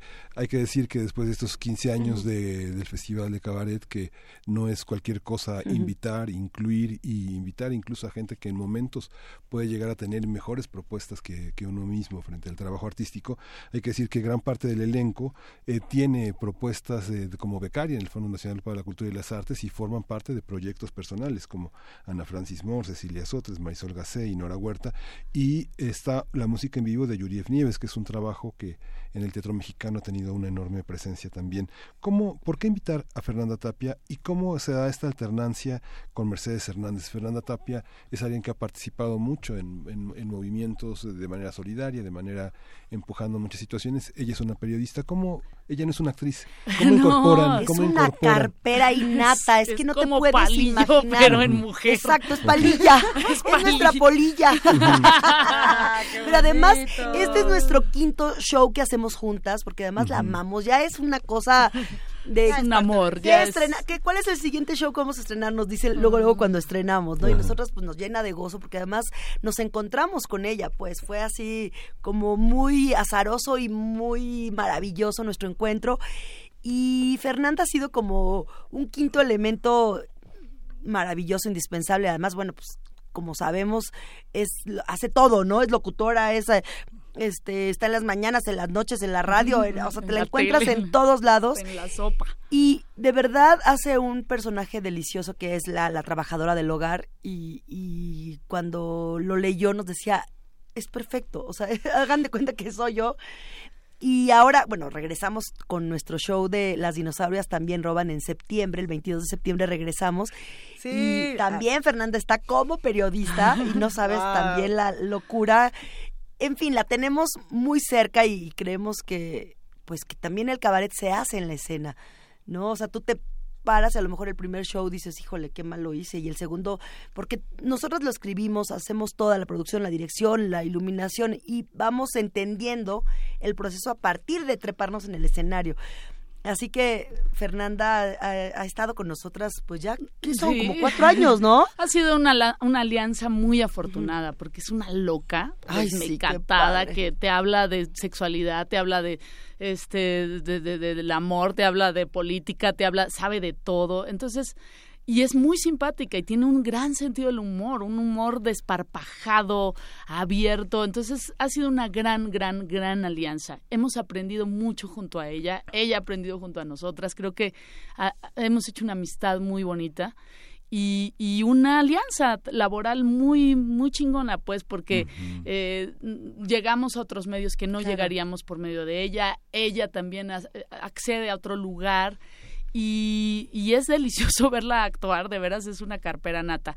Y la chica, la, la mujer que alterna con ella es una actriz maravillosa que se llama Mercedes Hernández, Ay, que sí, también ya ha trabajado con nosotras desde hace muchos años, es una cabaretera, es una narradora oral fantástica, tiene varias becas de narración oral. Premios, Y ella, menciones. ella también estudió con Margules en el foro de teatro contemporáneo y es maravillosa, es una actriz pero fantástica. Entonces la verdad es que con quien les toque, tanto si les toca con Fernanda como con Mercedes, con Mecha Hernández, la obra además hacen unas unas unas trabajadoras muy distintas, pero a la vez las dos súper divertidas. Entonces la obra ya la hemos hecho con las dos, ya no es, es una obra que está muy muy muy ya muy muy Afianzada, fuerte, muy sí.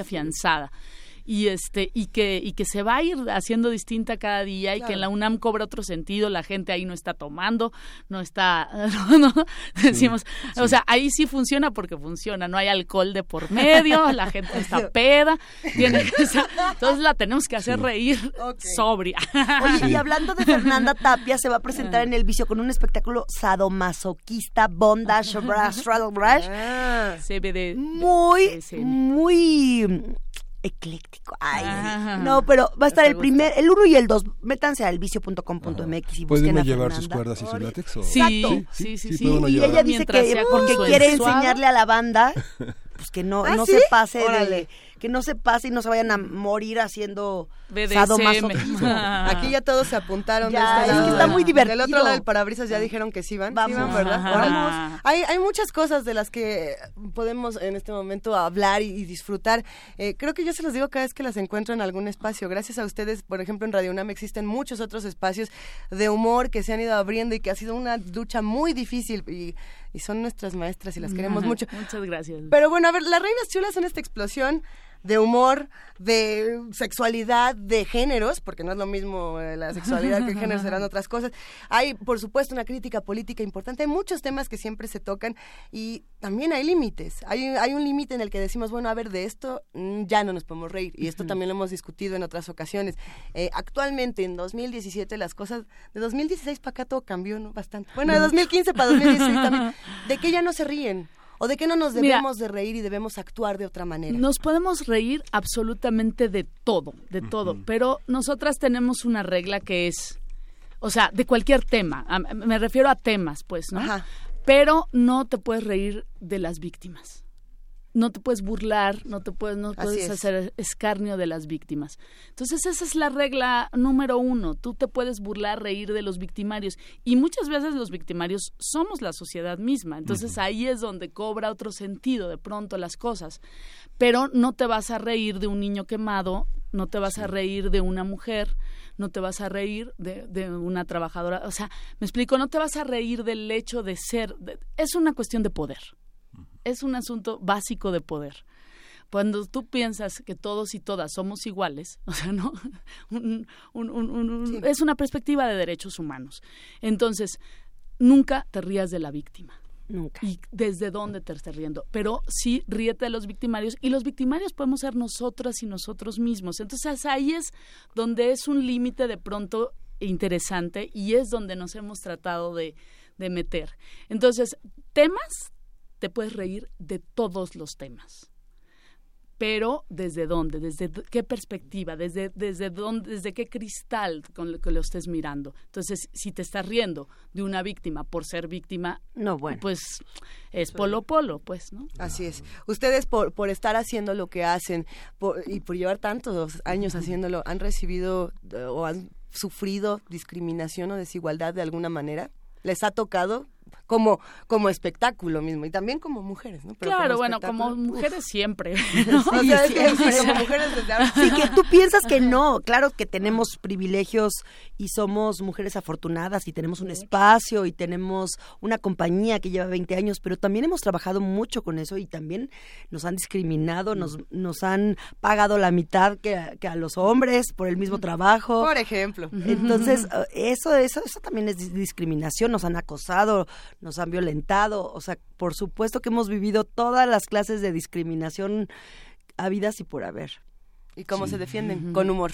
Con humor, y creo que nuestra trinchera es esa y visibilizándola, primero entendiéndola y, y- y decir, claro, o sea, lo que acaba de pasar es que me acaba de acosar este güey, o qué pasó, y luego decir, ok, ya, ya me pasó. Entonces, ajá, entonces a partir de ahí, pues hablar, explorarlo, manifestarlo como se pueda. Por supuesto, no, las reinas chulas lo hacemos desde el escenario y con el humor. Hay una parte que es que hablábamos hace rato con Álvaro Arriola, que es un politólogo, analizábamos la Ciudad de México como una ciudad de izquierda y ustedes son profundamente de la Ciudad de México. ¿Cómo se enfrentan a ámbitos que es- tienen, tienen más de 20 años trabajando y creo que conocen Guadalajara, ¿no? creo que conocen Puebla, conocen Guanajuato, León, Celaya, este, hay unas, hay unas ciudades, digamos, como que son eh, el caldo de cultivo del conservadurismo, de, de la, de conservar valores que son verdaderamente primitivos, violentos. Fíjate- ¿Cómo se enfrenta el teatro? Fíjate que cuando tú eso? llegas con humor, nosotras con el cabaret hemos viajado mucho y hemos ido a muchas ciudades. Luego ya no nos llaman, pero son los gobiernos, no las personas. Sí, sí. Es una es una censura muy muy sutil porque te llaman una vez y pues dices cosas que no les gustan y ya no te vuelven a llamar. Pero la gente, la gente de a pie, o sea, hemos estado, por ejemplo, yo me acuerdo mucho una función en el centro de de San Luis Potosí Que hemos ido varias veces a San Luis, eh, que es un estado conservador, y que, por ejemplo, con Las Recodas, que es un espectáculo que acabamos de cerrar, pero que, bueno, son canciones y hay un, hay una, hay un personaje eh, lésbico, ta, ta, ta, y que habla abiertamente del lesbianismo, ta, ta, ta, ¿no? Y que la gente, o sea, es lo que te decía cuando es a través de la risa y no del intelecto. Porque no le vas a decir, ay, no vas a llegar con una conferencia de sí, respetemos y todos seamos La abiertos y los géneros. y no, no, y está bien, bien. que tú, las preferencias y las orientaciones sexuales, ta, ta, ta. No, van a ver un personaje que es una, ¿no? Tremenda y que va a hablar del guauis y del placer y de... Y nunca hubo nadie que, que, que, Se que se espantara. o sea, se, Se reían. Y a lo mejor era una risa nerviosa, pero veías al señor, a la señora, a los niños, a las niñas, padres, madres de familia, riéndose del personaje y de la situación y de cómo salía del closet en medio de un concierto y que Y era entonces, y- divertidísimo. Y, había una pregunta que hacíamos alguna de nosotras y decíamos, ¿y la van a seguir queriendo? Y la gente, ¡Sí! ¿Pero cómo? Si es lesbiana, ¡Sí! ¡La amamos! Venga, ¿no? Que es así, claro. Y que a lo mejor en su casa eh, dicen, no, no, no, yo- los homosexuales, este, pues que no, no más que no se me acerquen, ¿no? O sea, que en sus casas hagan lo que sea. Los respeto, hasta tengo Hasta amigos tengo homosexuales. amigos. Hasta tengo Hasta. amigos. Sí, sí. Pero pasaba por la risa y Hijo. todos los temas, digo, Sí. pongo este porque era como muy claro, ¿no? Y luego se te acercaban las chavitas así de, ¿no? A firmar el disco y ta, ta, ta, pero que te decían, yo salí del closet porque, por este disco y por este espectáculo, o es, me es más fácil hablar así, o traje a mi mamá, o traje a mi papá. Y de veras, por medio de la risa, uno entiende muchas cosas que de otra manera no, acepta muchas cosas que de otra manera no. Y esa es la manera en que hemos encontrado y hemos estado en lugares desde afuera del Metro Pantitlán hasta Monterrey, Guadalajara, San Luis Potosí, Zacatecas, lugares muy conservadores, pero que no ni siquiera se dan cuenta y ya estás adentro. Están pues, adentro. ¿Dónde? ¿Cuándo? ¿Cómo? ¿De a cuánto? ¿A qué horas? Diez Todos queremos funciones, diez estar. funciones. De- será de jueves a domingo, jueves y viernes a las 8, sábados a las 7, domingos a las 6, en el Foro Sor Juana, que está en el Centro Cultural Universitario Bellísimo, enfrente de la Sala Nezahualcóyotl, enfrente del MUAC. Es más, se pueden ir a- al museo y después comen delicioso Una ahí en el restaurante. Una caminadita y luego ya se van al Y teatro. es fascinante regresar a la UNAM, digamos, que Ay, sí. porque hay una, hay una parte en la que es, es el equivalente como haber trazado una tesis eh, doctoral a lo largo de 20 años y regresar con ese reconocimiento en el que ahora es significativo y Por importante el teatro. Qué, qué bonito ¿no? lo has dicho y de verdad es, es un placer, es un honor. Sabemos el la responsabilidad que tenemos estando ahí porque pues se cuida mucho la programación y lo sabemos y ha hecho un gran trabajo Lorena Massa de como, como Ah, al hay que frente mandarle un del, abrazote a del- Lorena yo de veras le mando un abrazo Un y, beso y- enorme. y- y- y un agradecimiento porque de verdad es reconocer un movimiento importante y en el que estamos entrando. Y tú mismo también lo acabas de decir, ¿no? Con las becas del FONCA lo hemos logrado, porque son nuestros impuestos y es cultura y es importante que se nos reconozca como artistas eh, de esta ciudad, de este país, importantes que estamos haciendo y diciendo cosas importantes. Y que lo digamos y lo hagamos a través de la risa no es cosa menor, Sí. no es cosa menor. Es ahora sí que la risa es muy seria. Y es una cuestión que desde hace muchos años, digo, es, es inolvidable el nombre de Jesús. Rodríguez y ahora que me- mencionan a Lorena Massa como directora de teatro, como actriz, es- for- forma parte de esta, de esta arquitectura de un teatro distinto, de un teatro que ha reflexionado sobre el género, que ha colocado la cuestión homosexual en una, en una cuestión compleja, de una enorme riqueza y que no obe- obedece solamente a los intercambios sexuales del cuerpo, sino a los intercambios simbólicos importantes en Por historia supuesto, yo creo que Lorena Massa, Jorge Volpi, todos los que llegan como a, a renovar y, y que se abren también para, para otro tipo de teatro y, y otras experiencias y, y ver también, o sea, porque tiene que ver la difusión cultural, pues, y, y el cabaret está dentro de y es muy mexicano y es muy universitario, entonces yo creo que tiene todas estas palomitas para que esté en un centro cultural como, como la UNAM. Y si no, si no nos cree, vayan, vayan, vayan. Ah, y además cuesta 150 pesos, hay descuentos para estudiantes, para maestros, para NAPAM, todos los que ya conocen. Jueves de 30 pesos, que eso es una, una maravilla y Sí. ahora sí que disfruten y aprovechen. Y solo estaremos hasta el 10 de septiembre, es una cortísima Muy temporada. corta, muy corta, Y así tenemos que boletos, vayan ya. Luisa. Tenemos boletos, a ver, para niñas, niños, adultos, eh, homosexuales, heterosexuales, bisexuales, transexuales, machines que quieran eh, reestructurar sus masculinidades. Para todo el auditorio universitario, hay cinco pases dobles para la función de este viernes a las 8 de la noche, que se van a ir por teléfono, y tres dobles para la función del sábado a las 7 de la noche. Esto, como ya saben, en el Foro Sor Juana Inés de la Cruz del Centro Cultural Universitario 55 36 43 39. Y si van, por favor, denle un gran abrazo a Ceci Sotres, otro grande a Marisol Gacé, porque son unas maestras que siempre vienen y nos han enseñado cómo vivir este horror con humor y reconciliarnos con el con la vida. Así es, es lo único que nos, nos, nos, este, nos espera, ¿no? El humor y, y cambiar este país porque nos urge. Sí lo cambiamos. Sí lo viene cambiamos. 2018. Pues mira que con las miserables vamos viendo cómo le hacemos. Hay, hay una, una, este, una tuitera, una radioescucha muy fiel que dice, a ver, que canten una canción para lavar los trastes. No, pues dale, que se vayan a ver a Regina Sí. Orozco. ¿Cuándo está en el vicio Regina Orozco? Mañana, mañana, cierra Mañana. el Festival Internacional de Cabaret a las 10.30 de la noche y luego ya, pues, eh, ah, habrá, habrá pachangón loco de cierre de festival y, y ya acaba nuestra decimoquinta emisión y estamos, bueno, felices. Pues ya saben que aquí tienen a sus fanáticos, a sus amigos, a su familia de primer movimiento, Ay, que siempre está lista para muchas estar gracias, muchas gracias chicos, muchísimas gracias. Es una alegría estar aquí, un honor y pues les esperamos allí en el Sor Juana Inés de la Cruz, Ah, Las sí. Miserables A con ver, las Reinas Chulas. Tenemos música que dedicar. No, bueno, sí es para, es para ustedes, pero también es para el cumpleaños de Isabela Dona. Hoy estamos en viernes de complacencias. Ay, qué padre. Y, y a, a poco es fan de Lacrimosa? ¿Y a poco vamos, y a poco vamos a poner Lacrimosa en Radio UNAM? ¿Cómo de que no? Mira, y hasta Vania. Noche dice, ándele, esto es Eso es todo. Tree of Life. Gracias, Reina Chula. Gracias. Gracias.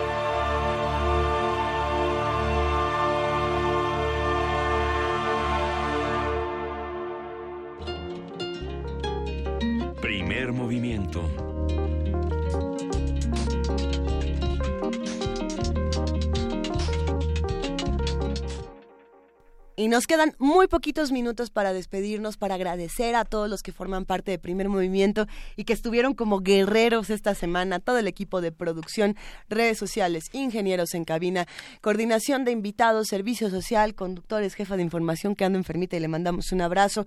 Y, y bueno, pues también para hacer una reflexión final de todo lo que acabamos de compartir, querido Miguel Ángel, fíjate que por aquí nos escribe R. Guillermo y dice, siento malestar de cómo las invitadas presentan las relaciones hombre villano, mujer víctima, cuando es un problema de recursos.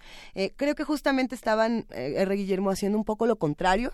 Eh, esta plática se conecta mucho con la que tuvimos el día de ayer con Alberto Betancourt de romper etiquetas y prejuicios y de decir, no todos los hombres son machistas, no todas las mujeres son, son víctimas de esta violencia, pero sí hay que aclararlo y era algo con lo que se empezó esta conversación. En México a las mujeres las matan por el simple hecho de ser mujeres, es algo que se tiene que seguir discutiendo y que se tiene que combatir, pues sí, también con la risa, también con el humor. Y, y bueno, pues también pensar que el feminismo se ejerce desde los hombres. Yo tengo la fortuna de trabajar a mi lado con un hombre feminista que, que lucha en contra de estos prejuicios y que dice la violencia de género no va por ahí y estas cosas son etiquetas mal puestas, ¿no crees, Miguel Ángel? Sí, y justamente también queremos despedirnos con una nota del Centro de Investigaciones y Estudios de Género de la UNAM, que ya se presentó el proyecto Archivos Históricos Feministas, que ha documentado y digitalizado las publicaciones con temática feminista que, ah, que integran eh, un gran repertorio en nuestro país. Y bueno, hay revistas eh, como La Revuelta, La Boletina, FEM, SIGUAT, La Correa Feminista, y bueno, cerca de 5.000 artículos de publicadas desde los años 70, sistematizadas es archivos históricos feministas, y es podría ser la primera biblioteca digital feminista en nuestro país. Venga, esa es una gran noticia con la que nos vamos a quedar. A ver si lo discutimos más, más a fondo la próxima semana, querido Miguel Ángel. Sí, Lisa. Feliz viernes a todos, ya nos vamos. Eh, les deseamos que tengan un gran fin de semana. Tenemos todavía un minutito para también avisarles que después de este programa, por ahí de las 5 de la tarde más o menos, vamos a escuchar la transmisión especial de Filuni con Natalia Luna y Juana Inés de Esa, que van a estar hablando de libros académicos, de libros universitarios, de las publicaciones periódicas, publicaciones digitales, publicaciones impresas. ¿Cuánto no se ha discutido? La Sí. Universidad de Salamanca, la, la UNAM, bueno. Hay que acercarse este fin de semana y bueno, se reciben todas las tarjetas de crédito. Ándale. Para quien Ay, no haya llegado más. a la quincena, este, vale la pena porque es una gran exposición de libros que no van a ver en librerías y que vale mucho la pena este, en la oportunidad adquirir y acercarse a estas conferencias. Este, es un fin de semana lleno, lleno de inteligencia. Pues nos vamos a estar viendo, querido Sí. Miguel Ángel. Nos despedimos con I Love to Change the World 10 Years After. Esto fue Primer Movimiento. El mundo desde la universidad.